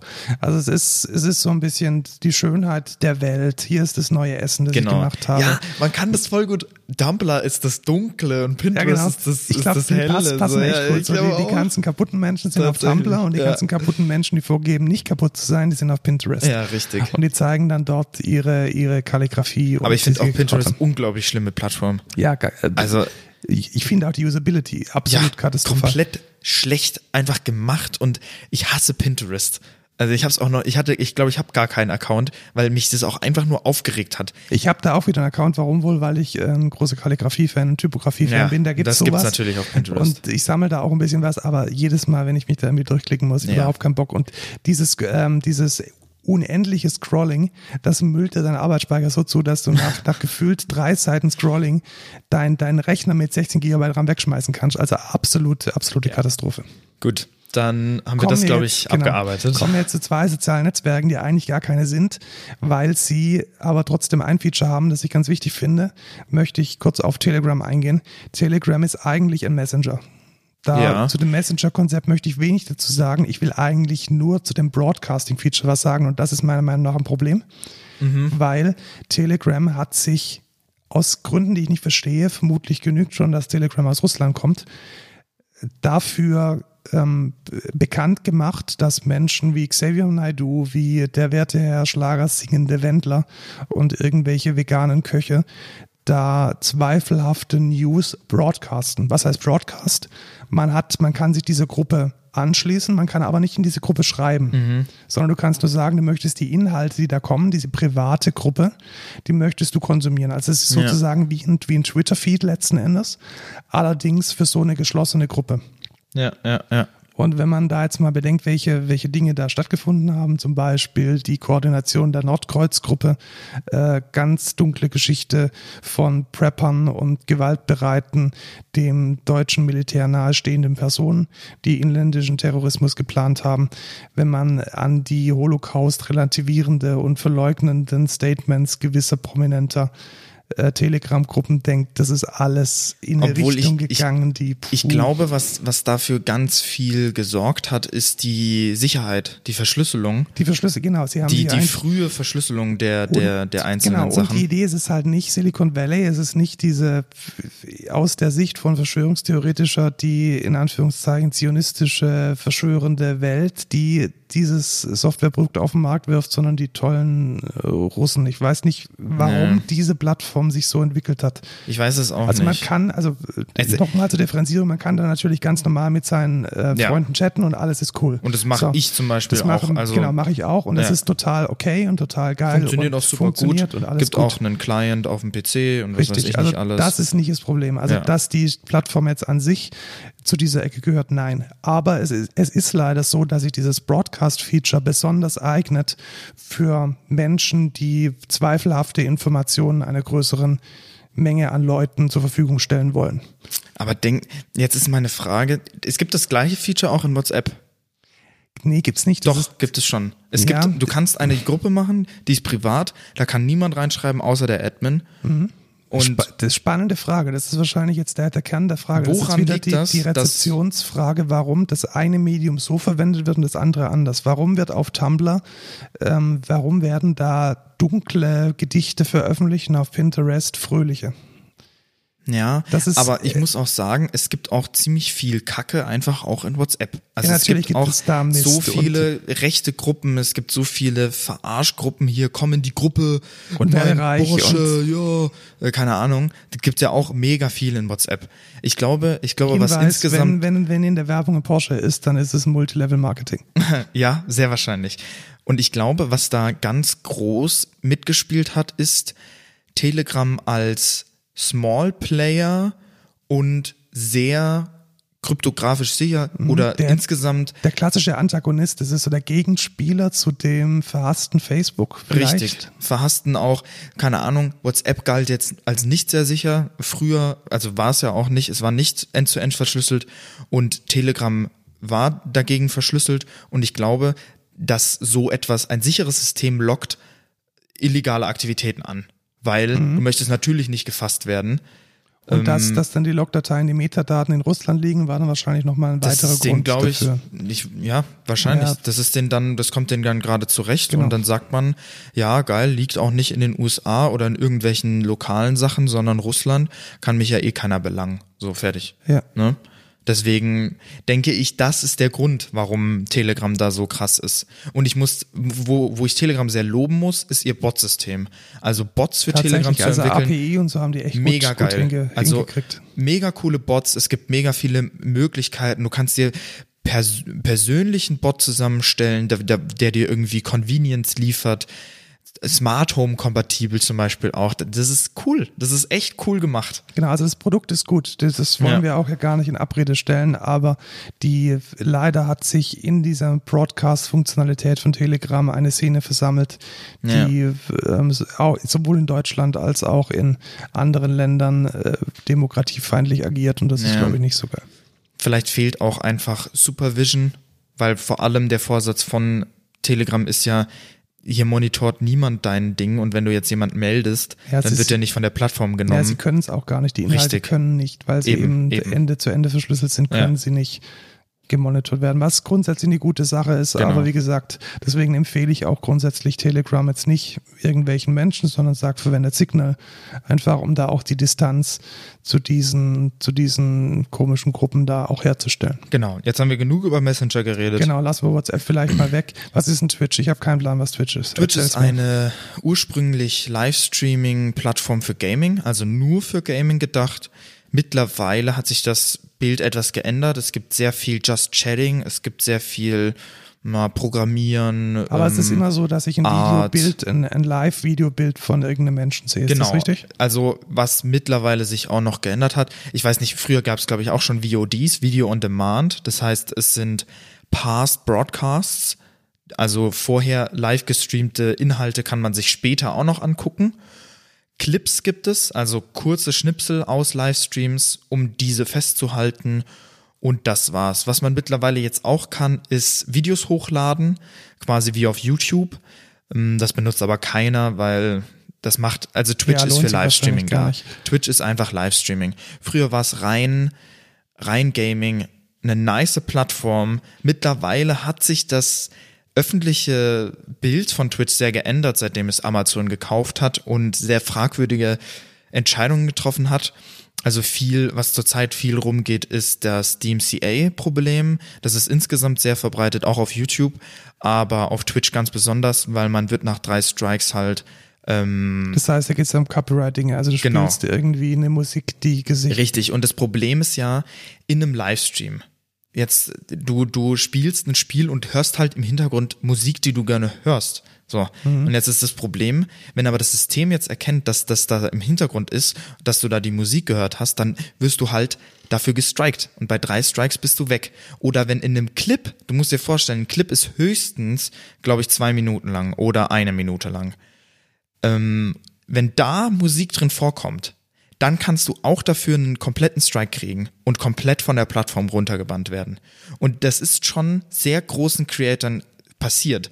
Das heißt, was, was passiert ist, als diese DMCA, dieses DMCA-System integriert wurde, alle, fast alle ihre, alle Streamer mussten alle Clips durchgehen. Du musst dir vorstellen, fünf Jahre, sechs Jahre an Material, wo wo Musik vielleicht drin vorkommt, musst du löschen, komplett löschen, weil du kannst ja nicht jeden Clip durchgehen. Ja, das riecht aber für mich tatsächlich danach, dass Twitch einfach die Lizenzgebühren nicht bezahlen möchte. Also natürlich gibt Richtig, es die also da- und es gibt die GEMA in Deutschland, die wollen natürlich dafür, dass diese Inhalte im Netz stehen, Geld sehen und wenn Twitch das nicht bezahlt, ist das da, letzten da Endes bin, kann ich mir nicht, also da bin ich mir nicht sicher. Und ich glaube, das Problem, was Twitch auch hat, ist, selbst wenn sie jetzt die GEMA-Gebühren bezahlen, was ist von irgendwelchen anderen Artists, die nicht bei der GEMA sind? Da, mu- du musst ja je alles abdecken. Mhm. Und deswegen implementieren sie halt ein System, welches einfach alles weglöscht, was halt da ist. Und dann wirst du halt einfach gebannt und dann haben sie kein Problem mehr. Weil wie jetzt in der neuen Datenschutz- oder in der neuen Copyright-Verordnung hier in Deutschland auch der Fall ist, es wird die Plattform belangt bald und nicht mehr der Creator. Ähm, und ja, das ist halt, und auch andere äh, politische Entscheidungen auf der Plattform sind nicht geil. Also deren TOS ist wirklich, also als wenn das so fünfjährige, ah, nee, wie sagt man, nee, ich weiß nicht, so, so äh, Pussys. das ist jetzt ein bisschen sexistisch, ähm, wenn's, wenn's Menschen, die es nicht gut können. Nee, Menschen, die nichts abkönnen, die einfach leichte, ich weiß nicht. Es ist zum Beispiel die, die, die letzten Changes, die die gemacht haben, man darf nicht mehr Virgin, Simp und noch irgendwas äh, zu Leuten in a harmful way quasi sagen. Da geht's natürlich um Hate Speech und sowas. Ähm, das ist eine Entscheidung, die ist halt auch wieder fragwürdig, wo du dir sagst, ja, ich darf gar nichts mehr sagen auf dieser Plattform, sonst werde ich weggebannt. Und diese, diese, was viele auch aufregt, ist diese Inkonsistenz der, der, oder die Inkonsequenz wohl eher von den, von den Staff-Mitgliedern, also von, von den Admins auf der Plattform, weil es werden Leute gebannt, wo aus Versehen für eine Sekunde ein Penis im Bild war, weil das pornografische Inhalte sind. Aber wenn jemand aus Versehen oder wenn jemand irgendwie einen Nipslip hat für, was weiß ich, zehn Sekunden, dann wird der nicht gebannt, weil es eine Frau ist. Aber wenn irgendjemand anders aus Versehen einen Pornoclip zeigt, weil ein Viewer das verlinkt hat und der hat einfach draufgeklickt, da wird man dann für immer gebannt. Und es ist halt, es ist verdammt inkonsistent und es ist immer biased und es ist wirklich nicht gut. Ich weiß nicht, was da falsch ist bei Twitch oder ob die, die da einfach die falschen Staff-Mitglieder haben. Das ist, das ist insgesamt sehr schwierig. Das klingt so, als tue ich ganz gut damit, mich damit nie anzumelden. Wobei Ja. ich ja mich extra mal angemeldet habe, um deinen Stream Naja, immer mal wieder reinzuschauen und dann zu merken, dass das Ist- mega cool ist. Schaut alle bei meinem mega Stream cool vorbei. ist und ich da stundenlang zuschauen Ja, er möchte. interessiert sich halt nicht für meinen Stream. Mein Stream ist aber nicht Nee, langweilig. der ist nicht So. langweilig, aber Games sind halt einfach nichts, Ja, was genau. mich irgendwie hinterm Ofen hervorlockt. Ja, und was ein weiteres Beispiel war zum Beispiel Forsen. Das ist, ich weiß gar nicht, woher der kommt. Niederlande, nee. Schweiz, nee, ich weiß es nicht. Irgend, irgendwie, irgendein, irgendeine Sprache hat er halt. Und da klingt halt so etwas, was der da sagt, wie das N-Wort. Und dann wurde der für 30, 30 Tage oder so gebannt oder wegen irgendwas anderem. Auf jeden Fall wurde der für 30 Tage gebannt, aber dann ist da ein anderes Mädchen, das zeigt ihre komplette Brust, hä? also komplett ihre Brüste für, was weiß ich, 10 Sekunden, die wird für drei Tage gebannt und er wird für ein Wort, was er da benutzt hat, was nicht mal die Intention hatte, viel länger gebannt. Und es ist, es ist einfach unverhältnismäßig und es ist wirklich schlecht. Auch in, ich habe letztens eine Umfrage gesehen, das öffentliche äh, Bild von Twitch ist unter der Community sehr, sehr schlecht. Leute bevorzugen, ich glaube 80 Prozent waren in der Umfrage, ich weiß gar nicht wie viele Leute, 20.000 oder so wurden befragt, 80 Prozent fanden YouTube besser als Twitch und YouTube ist immer schon das schwarze Pferd gewesen, ähm, auf das wir jetzt gleich kommen. Genau, dann lassen Sie uns doch den Bogen schließen Ja. zu YouTube. Ganz kurz, ich glaube, wirklich viel dazu sagen muss man nicht. Genau, YouTube kennt fast jeder. Genau, ich möchte nur auf eine Sache hin, auf eine Sache hindeuten, nämlich, dass YouTube einen Algorithmus hat, um ähnliche Videos zu erkennen Mhm. und um dir sehr gute Vorschläge zu machen. Genau, sehr, sehr gute Vorschläge machen, weil natürlich YouTube die Verweildauer, also die Konsumdauer maximieren möchte ihrer Mhm. User. Und was Watchtime. die Watchtime, genau, die Maximierung der Watchtime. Und was YouTube da besonders gut kann, ist äh, dich in so ein Rabbit Hole werfen. Ja. Nächstes Video. Nächstes Video, so vielleicht mal eine kleine Verschwörungstheorie und die nächstes, nächste Video ist dann ein bisschen eine größere Verschwörungstheorie und nach einer Stunde ist dann auf einmal die Erde flach und äh, das Ja. Pentagon wird von Außerirdischen gesteuert. Ja, man und, kann sich da sehr gut in einer Bubble bewegen, genau, weil und, der Algorithmus das halt erlaubt. und das ist sozusagen genau das, was letzten Endes auch in so Büchern wie Quality Land 1984 immer mal wieder als Negativbeispiel gewertet wird. Und da muss man, glaube ich, aufpassen. Und ich denke, das ist auch ein Beitrag zur Verstärkung von Verschwörungsmythen. Ich würde es nicht Theorie Ja. nennen, sondern Verschwörungsmythen. Aber das würde ich- ist jetzt da nicht- statt. Wir versuchen jetzt ja absichtlich so ein bisschen die Schattenseiten ja, hervorzulocken. schon, schon. Ähm, letzten Endes ist YouTube aber eine neutrale Videoplattform, Genau. die Und ich muss alles bietet. Ja, ich muss auch sagen, YouTube ist, arbeitet schon dran, in, solche Inhalte, obwohl, na, Verschwörungstheorien eher weniger, Ja, aber gefährlich, gefährliche Genau, Inhalte. gefährliche Inhalte sind da relativ schnell weg vom, Genau, genau. weg vom Also sowas Bild. wie Gewalt, ähm, irgendwie Gore, das passiert, Ja, genau, weil- das passiert fast der, der nicht. islamische Staat hat YouTube auch lange Zeit als Propagandamedium verwendet und da ist YouTube jetzt eigentlich relativ schnell äh, bei der Sache, wenn es um solche Inhalte geht. Genau. Und man muss auch den Algorithmus loben, teilweise. Ich finde da immer wieder neuen Content. Ich kann mich auf YouTube wirklich stundenlang aufhalten, immer interessante, interessante Inhalte finden, wirklich gute Inhalte. Es gibt auch sehr, sehr viel schlechte Inhalte. Es ist ein Geben und Nehmen, würde ich behaupten, auf YouTube. Und ich muss sagen, was mir aber auch zum Beispiel aufgefallen ist, es gibt in YouTube auf der Startseite oft so ein News-Segment, wo zum Beispiel von dem Spiegel irgendwie die neueste, neueste Sache oder so in einem, in einem Videoformat dargestellt wird. Und da sehe ich, weil das wird jedem vorgeschlagen, egal in welcher Bubble er sich befindet. Und was ich da ganz oft sehe, sind so viele Verschwörungstheoretiker. Das ist unglaublich. Da gehst du auf ein Corona-Video, die und haben die ganzen Kommentare sind voll mit irgendwelchen. ja, das glaubt ihr doch selber nicht, die wollen uns einsperren und ja, dann zeig mir doch mal jemanden, der mit Corona krank ist und so ist solche eine Dummheit und wirklich die meisten Leute disliken diese Videos. Das, das hat mehr Dislikes als Likes. Das ist unglaublich, wie viele Verschwörungstheoretiker. Da musst du, da musst du in die Kommentare gehen und dann denkst, da, da haust du wirklich vor den Kopf. Mhm. Das ist unglaublich. Ja, also YouTube ist da sehr an, eine, übt eine sehr große Anziehungskraft für Ja. Menschen aus, die irgendwie so ein Problem mit der Wahrheit haben. Ja. Aber jeder hat auch schon mal YouTube benutzt. Ja, klar. Ich. Also, Also, ich denke, dass das ist die Videoplattform. Da gibt's auch eigentlich keinen Konkurrenten. Also man dann zwischendrin durch bestimmte Changes, die YouTube gemacht hat, hat man versucht, äh, eine Alternative zu finden. Gibt es nicht. Es gibt keine, Alter, keine gute ja, also mir Alternative. würde Vimeo einfallen. ja, das aber wer allerdings eh- benutzt Vimeo? Ja, tatsächlich, es gibt viele Filmemacher, die Vimeo verwenden, um darüber halt ihre Aber es ihre ist auch eine Artfilme Nische. Zu, ist eine also, Nische, ja. Vimeo wird niemals YouTube überholen. Nee, wird Das- auf keinen Fall. nee. Vimeo hat aber ein, auf jeden Fall, denke ich, einen, ein Standing, wenn es Ja. darum geht, irgendwie Arty-Dinge irgendwie. Ja, aber auf. Vimeo gibt's auch, gibt's auch Porn und da ist alles nicht ganz so reguliert wie auf YouTube. Stimmt, das ist eine europäische Geschichte Mm, und Genau, also ja, ich weiß nicht, Vimeo ist mir da auch nicht so ganz recht. Und YouTube ist da, denke ich, auf jeden Fall mittlerweile auch eine sehr safe Plattform, weil es gibt auch dieses speziell für Kinder gedacht, YouTube for Kids und was weiß ich nicht alles. Ja. machen wir mal weiter. weiter. Ich Genau. würde tatsächlich zwei noch machen, Welche? nämlich Snapchat und TikTok. Ja, weil das sehr aktuell Genau, ist. weil die auch. sind sehr aktuell. Ja. Snapchat ähm, war lange Zeit so der große Konkurrent von dem, was Facebook, Instagram, WhatsApp ähm, aufgezogen hat. Mhm. Mark Zuckerberg Berg hat sich offensichtlich sehr bedroht gefühlt von Snapchat und hat auch viele der Mechanismen kopiert. Ja.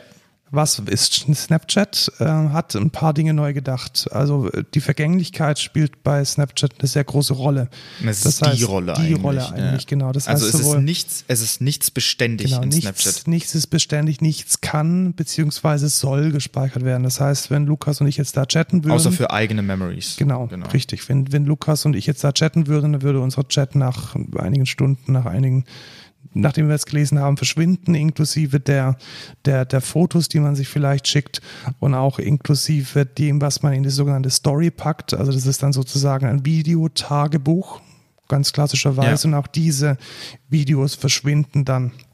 Außer man hat sie halt für sich gespeichert, aber andere können sie erstmal nicht mehr Genau, einsehen. andere können sie nicht einsehen. Und das ist, glaube ich, das hat ganz stark dazu beigetragen, dass auf Snapchat wesentlich mehr Trash landet als auf Instagram. das stimmt, ja. Also wenn man sich jetzt vorstellt, so, so auf Instagram, man drapiert sein Essen, man schaut aufs Licht, weil das ist ja was für die Ewigkeit. Und bei Snapchat ist es halt so, so, bin von der Ja, Arbeit ich heim, jetzt ist hier, irgendwie ja, genau. ein Foto von meinen Schuhen. Ich- ja, mit der genau, Uhrzeit richtig. und der Temperatur.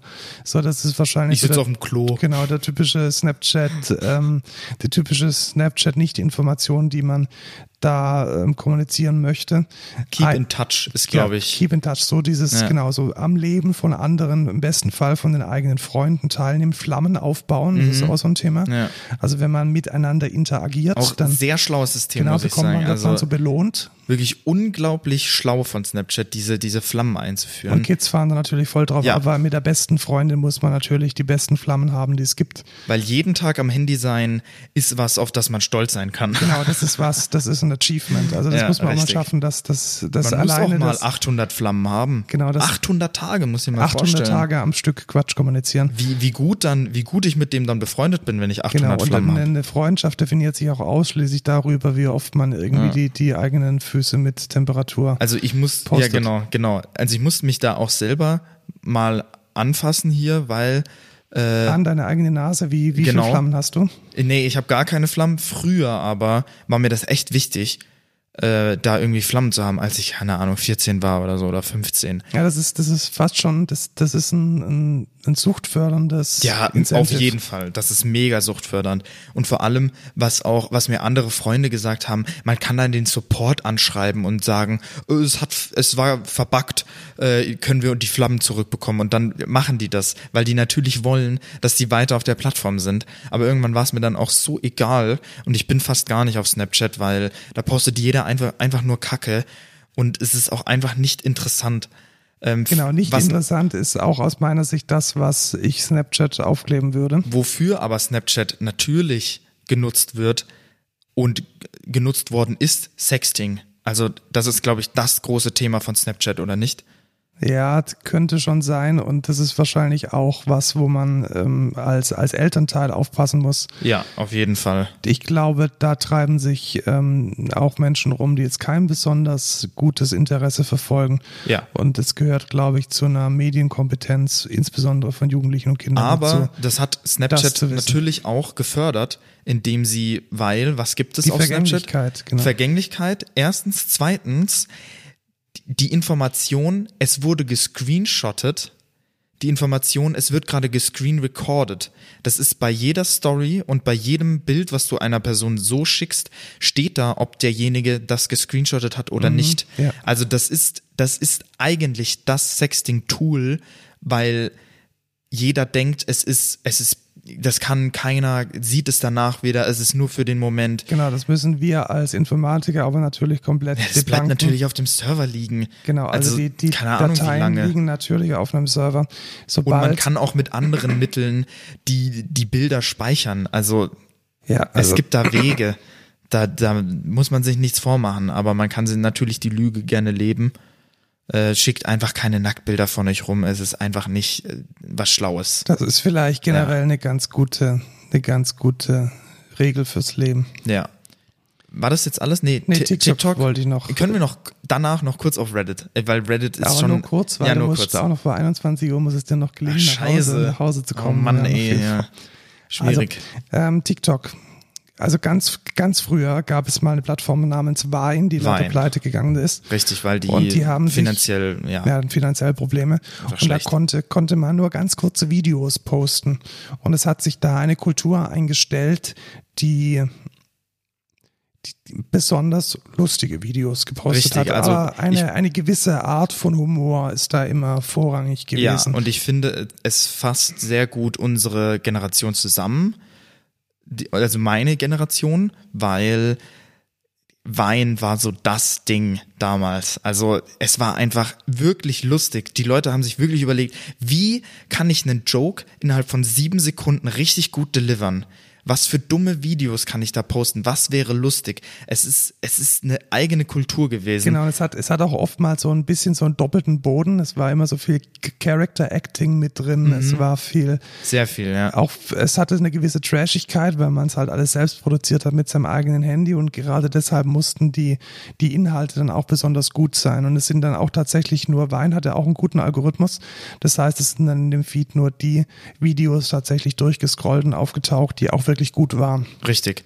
Und ich glaube, Wein hat, hat alles richtig gemacht, bis auf finanziell halt. Bis auf finanziellen, sie sind pleite gegangen. So Richtig. einfach ist es. Und ich fand, die Plattform war wirklich, wirklich gut, weil es sind so viele Memes daraus entstanden. Ich kann heute noch mit so vielen meinen Freunden einfach, einfach eine, einen bestimmten Satz sagen, ein bestimmtes Zitat und jeder weiß, wovon ich rede. Jeder kennt dieses Video. Das ist, das ist, das ist was ganz, ganz Besonderes, finde ich. Das, und das hat TikTok, worüber wir ja gerade reden, nicht mehr. Ja, Diesen genau. Charakter hat TikTok nicht. TikTok ist schnelllebiger geworden. Also was hat TikTok gemacht? Man kann es einfach sagen, sie haben sich gegründet unter dem Namen Musically und sie haben sich hauptsächlich auf einen Aspekt von Wein konzentriert, den zu kopieren, nämlich das ähm, Kurze Videos. Lip-Syncing zur Musik Genau, oder das Tanzen Lip-Syncing. Lip-Syncing zur Musik. Also mega trivial. Es gibt irgendwie einen tollen Popsong und man tanzt dazu oder man macht dazu einen Lip-Sync. Genau. Musically war am Anfang sehr, sehr cringe. Also Ja, da haben sich eigentlich Also nur kann man sich Leute aufgehalten, die. Vorstellen, was passiert, wenn Menschen anfangen zu tanzen, die nicht tanzen können. Ja, richtig. Und wenn Menschen Lip-Sync machen, die von Musik keine Ahnung haben, genauso sah das dann am Anfang aus. Und es hat sich dann aber Gott sei Dank in diesem Musically äh, Kosmos so ein Wandel getan, wieder mehr in Richtung Wein. Also dass da auch tatsächlich kleine Sketche, kleine Statements, kleine ähm, Videoart, alles Mögliche in diese maximal eine Minute von so einem Video, das ist die Länge von, von TikTok, reingepackt wurde. Und mit diesem Konzept kann man jetzt so sagen, hat TikTok letzten Endes, was Benutzerzahlen und Watchtime betrifft, Instagram überholt. Ja, Also definitiv. TikTok ist jetzt das soziale Medium der Jugend Riesengroß. Ja. riesengroß und es zeigt einem letzten Endes nur ein Video nach dem anderen, alles unter einer Minute und viel davon, das ist vielleicht so die Bubble, die die größte ist, viel davon hat mit Musik und mit Tanzen und mit dem, dem Character Acting von gewissen Dialogen zu tun. Und ganz viel hat auch mit Sexualisierung zu tun. Also ich finde, was es auf Wein gar nicht gab, war sowas wie E-Girls. Ne? Das ist ja auch erst ein neues Phänomen. Oder E-Boys. Weißt du, was ich meine? Ja. Und TikTok, ich weiß nicht warum, aber das ist sehr, sehr groß auf TikTok.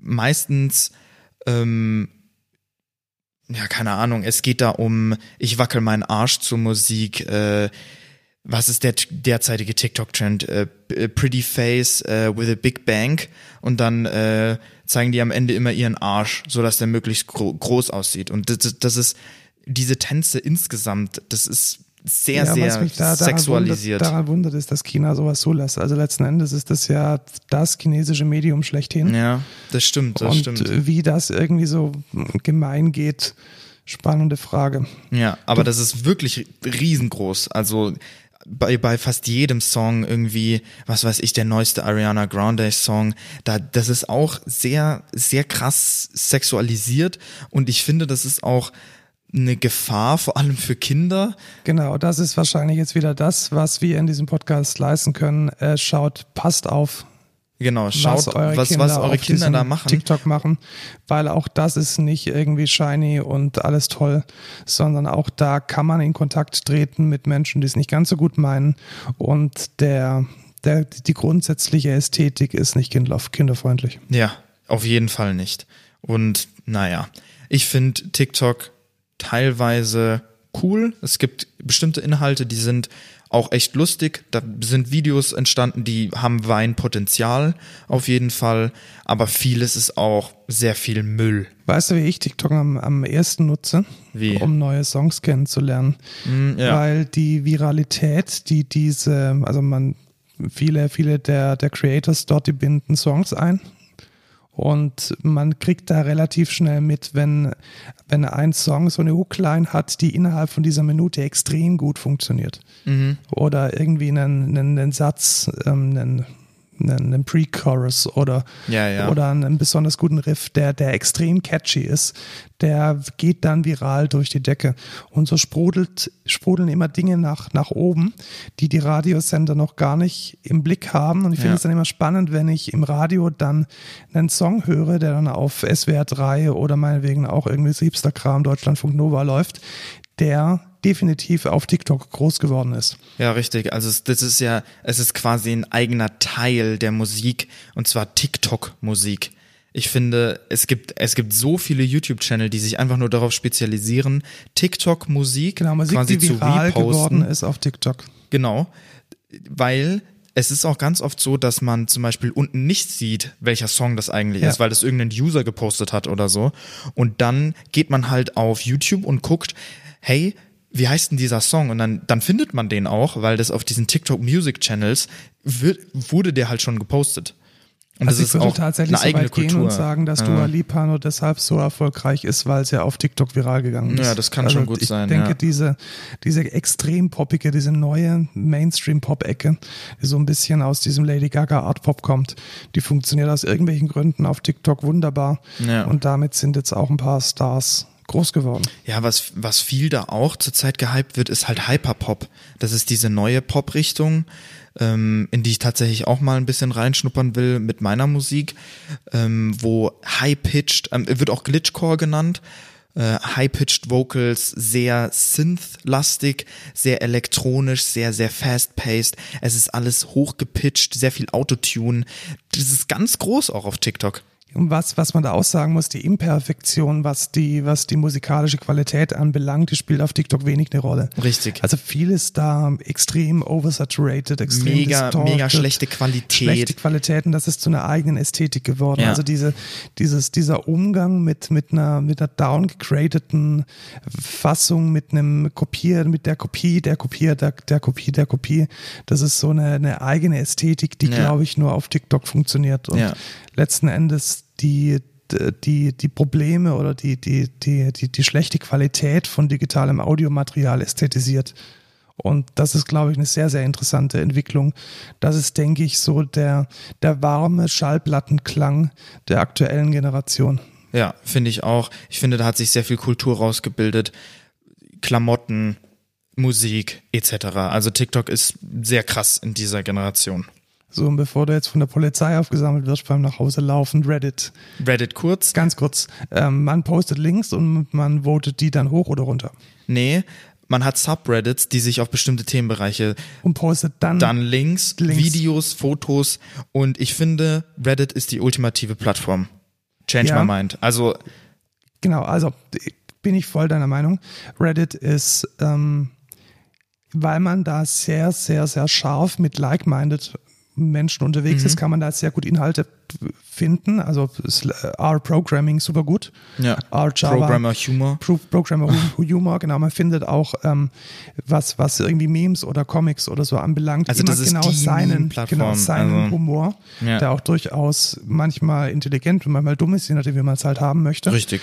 Und ähm, es ist auch eine sehr, sehr gute Community. Also ich finde da auch zum Beispiel Tipps zum Audio-Producing oder irgendwie ja, da, jeder, da also überall. ein gutes Tutorial nach oben. News sind da auch ganz stark. Also man sie da auch gut, gut geschriebene Newsartikel, Dinge, die gerade trenden. So Apple macht ja irgendwelche Dinge. Genau. Und machen wir uns nichts vor. Vieles von den News, die wir hier im Podcast berichten, die habe ich entweder von Reddit oder die sind durch Reddit groß geworden, bekannt geworden. Jetzt sind wir aber ja hier, weil wir auch ein bisschen warnen wollen von den Schattenseiten. Ja, da gibt's natürlich auch sehr viel. Also eines fällt mir ein, ähm, The Donald, R. The Donald. ja, Also es eine, ist halt sehr viel Bubble-lastig. Ja, ein, also ein Fankult über Donald Trump und Ja. Alt-Right-Bewegungen. Also ich glaube, in Amerika hat sich ganz viel der Radikalisierung von konservativen Jugendlichen letzten Endes auf Reddit äh, konzentriert. Dann fällt mir ein, diese ganze Incel mhm, Kult, Ja, ja. also eine, eine frauenfeindliche Subkultur, die unter like-minded ähm, Männern Hassrede ziemlich gut findet. Das hat sich auf Reddit sehr stark ähm, konzentriert und letzten Endes auch so, so ein bisschen so ein Witch-Hunting findet auf Reddit relativ häufig statt. Ja, aber man muss sagen, was ich dazu sagen kann, ist, alles, was illegal ist, wird sehr gut reguliert auf Reddit. Alles, was nicht im, im, also nicht quasi im Gesetzbuch erlaubt ist, das passiert auch nicht auf Reddit. Es gibt nicht sowas wie, keine Ahnung, Gore da äh, oder ähm, was weiß ich. Also sowas, du weißt, was ich meine, ne? Ja, also es hält sich dann doch relativ stark ans, ans Gesetz, in dem Fall das Richtig. amerikanische, es gehört zu Condé Nast. Der, der Gründer hat es, hat es verkauft. Und es ist, denke ich, eine sehr lebendige Plattform, wahrscheinlich auch eine von den Plattformen, die noch äh, am Wachsen sind, Ja, denke ich auch. die an Relevanz noch gewinnen werden und die, glaube ich, ähm, ja, ein bisschen in die Fußstapfen treten von den vorhergesagten. Ich glaube, Reddit ist so der Rising Star. Ja, ich finde, es vereint einfach alles, was eine Social Media Plattform braucht. Du hast Messaging, du hast deine Inhalte, du hast Videos, du hast Fotos, du kannst da auch arty sein, du kannst da jeden Inhalt finden, den du möchtest. Also es gibt eigentlich alles auf Reddit und es ist keine Plattform, wo ich sage, das gehört da nicht hin. Auch da wieder Humble Brag. Ich hatte Reddit zum ersten Mal benutzt 2006. Ja, Ja. schön, schön für dich. Gut, das Gut. zu Reddit. Das Jetzt zu Code der Reddit. Woche Wir schnell. haben äh, wir- mega, mega, mega viel geredet. Ja. Äh, Code der Woche. Zwei Dinge möchte ich vorstellen. Einmal gibt es ja äh, Podcasts, die leben nur auf Spotify und vielleicht möchte man diese Podcasts nicht auf Spotify hören, weil man seinen Podcast-Client hat. Mhm. Und da hat ein äh, begabter junger Mann namens Tim auf ähm, GitHub ein Tool gepackt, mit dem man aus einem Spotify Podcast einen RSS-Feed erzeugen kann. Ach krass, das ist ja cool. Genau, das heißt, man kann all die, die Podcasts, die nur auf Spotify wohnen, jetzt auch in seine Lieblingspodcast ähm, Podcatcher. Podcatcher anschauen. Ähm, das Produkt heißt Spotify. Es ist ein Rails-Programm, glaube ich. Also äh, ignorieren wir jetzt mal, ignorieren wir jetzt mal gekonnt äh, Ruby. Packen Und wir in die Shownotes. Packen wir Nächster in die Code der. Woche. Ähm, gönnt euch. Äh, nächster Code der Woche. Wie oft hast du schon mal irgendwie von LS oder so einen Output in Bytes gekriegt und dann gedacht, hey, wie viel Gigabyte ist denn das jetzt eigentlich? Nie. Ich ständig. Also irgendwelche Einheiten, Crap liefert mir Also, irgendwie Bytes nee, ich meine, ich meine, ich habe noch nie einen richtigen Output, den ich wollte. Ah ja, genau. bekommen. Also man kriegt meistens irgendwie Einheiten um so Timestamps zum Beispiel, Unit, Unix Timestamps irgendwie so, die, die in Logdateien drin sind. Ja, schön. War das jetzt gestern, war es vorgestern? Ja, keine Ahnung. Ich weiß gerade nicht, wie viele Millisekunden seit dem 1.1.1970 vergangen sind. Und da gibt es ein Tool für, welches tatsächlich in jedem GNU Linux drin ist. Und dieses Programm heißt Was? einfach Units und es gibt seit 1980 und ich hatte bis vorgestern nicht gewusst, dass es das gibt. Ich kannte das auch nicht. Genau. Also das Tool heißt einfach Units und es konvertiert euch alle Einheiten, die die Welt kennt, von A nach B und man kann damit sogar rechnen. Also man könnte zum Beispiel sagen, ich habe 17 Yards und zwei Feet und five Inches und wir wissen, wie viel Meter das sind und dann gibt mir das dieses Ding auf der Standard-Out aus. Ja. Viel besser wäre, wenn Amerika nicht so dumme Einheiten benutzen ja, einfach würde. wäre auch, dass äh, Amerika keine äh, nicht irgendwie ich die Länge eines nicht. Fußes und die Länge eines Ja. Daumens als Einheit hätte. Ja, oder Miles. Was ist das überhaupt? Ich, na, egal. Oder die, die, das Fassungsvermögen von einem Whiskyfass. Ja, genau. Das, sind- das sind meine zwei Codes der Woche. Also einmal Spotify zum Anhören von Podcasts, die nur auf Spotify sind, in dem richtigen Player. Und Units, ein äh, Software-Tool, das älter ist als ich, um Einheiten hin und her zu konvertieren. okay, dann kommen wir zu kommen meinem. wir zu deinem No-Code der Woche, weil du hast, äh, wir konnten gestern nicht aufnehmen, weil du hast einen Fernseher gekriegt. Richtig. Ähm, und zwar einen LG TV, das ist 55 Zoll. Passt er überhaupt in deine Wohnung? Ja, tatsächlich. Er passt gerade so auf meinen Fernsehtisch. Mein Fernsehtisch ist 1,10 und die Standbeine sind 1,9 auseinander. Meter, by the way, nicht Feet, äh, Nicht Inch. nicht Inch. Genau. Und er ist äh, wirklich super. Also 4K hat auch äh, HomeKit-kompatibel, das war mir sehr wichtig. Und hat auch Apple AirPlay, das war mir auch sehr wichtig, damit ich direkt mit dem MacBook rein theoretisch Präsentationen darauf machen kann für Pen and Paper. Genau. Und der ist mega cool. Ich habe Vikings darauf angeguckt. Es ist Tag und Nacht im Vergleich zu meinem PC-Monitor unglaublich, wie gut diese Serie aussieht, wenn man da einen richtigen Fernseher benutzt, anstatt so einen scheiß PC-Monitor. Was kostet so ein Ding? Äh, ich habe es am Black Friday auf otto.de für 430 bekommen, also ein sehr gutes Angebot. 430 Euro nur. Ja, es gibt Krass. auch noch billigere, die aber sind nicht so Smart, Smart Home kompatibel wie der. Der kann nämlich auch Alexa und der kann Google Assistant und der kann halt HomeKit. Deswegen, deswegen habe ich mich für den entschieden, aber 430 mega gut. 4K 55 Zoll, sehr nice. Hab zwar ewig drauf gewartet, jetzt zwei Monate, aber hat sich gelohnt. Gut, sehr Link, cooler. Link packen wir in die Show Notes. Ich glaube, ich schaue mir den bei dir mal an. Vielleicht taugt Ja. er ja. Und ich würde mir dann den ersten Fernseher kaufen seit 15 Jahren. Ja, der ist wirklich super. Kann ich sehr empfehlen. Okay. Gut. Äh, Was machen wir den, den Laden zu, hätte ich gesagt. Ja, wir, Also wir sind machen jetzt einfach schon, schon ähm, ewig ja unterwegs. genau. Ihr wisst Feedback irgendwie Genau, ihr Twitter. Feedback, Twitter. äh, wir suchen Leute, Menschen, Karriere äh, auf excentra.de, Alles geil. Ihr äh, mega Kaffee, geil. Ciao, Kaffee Markus. Geben. Tschüss, Lukas.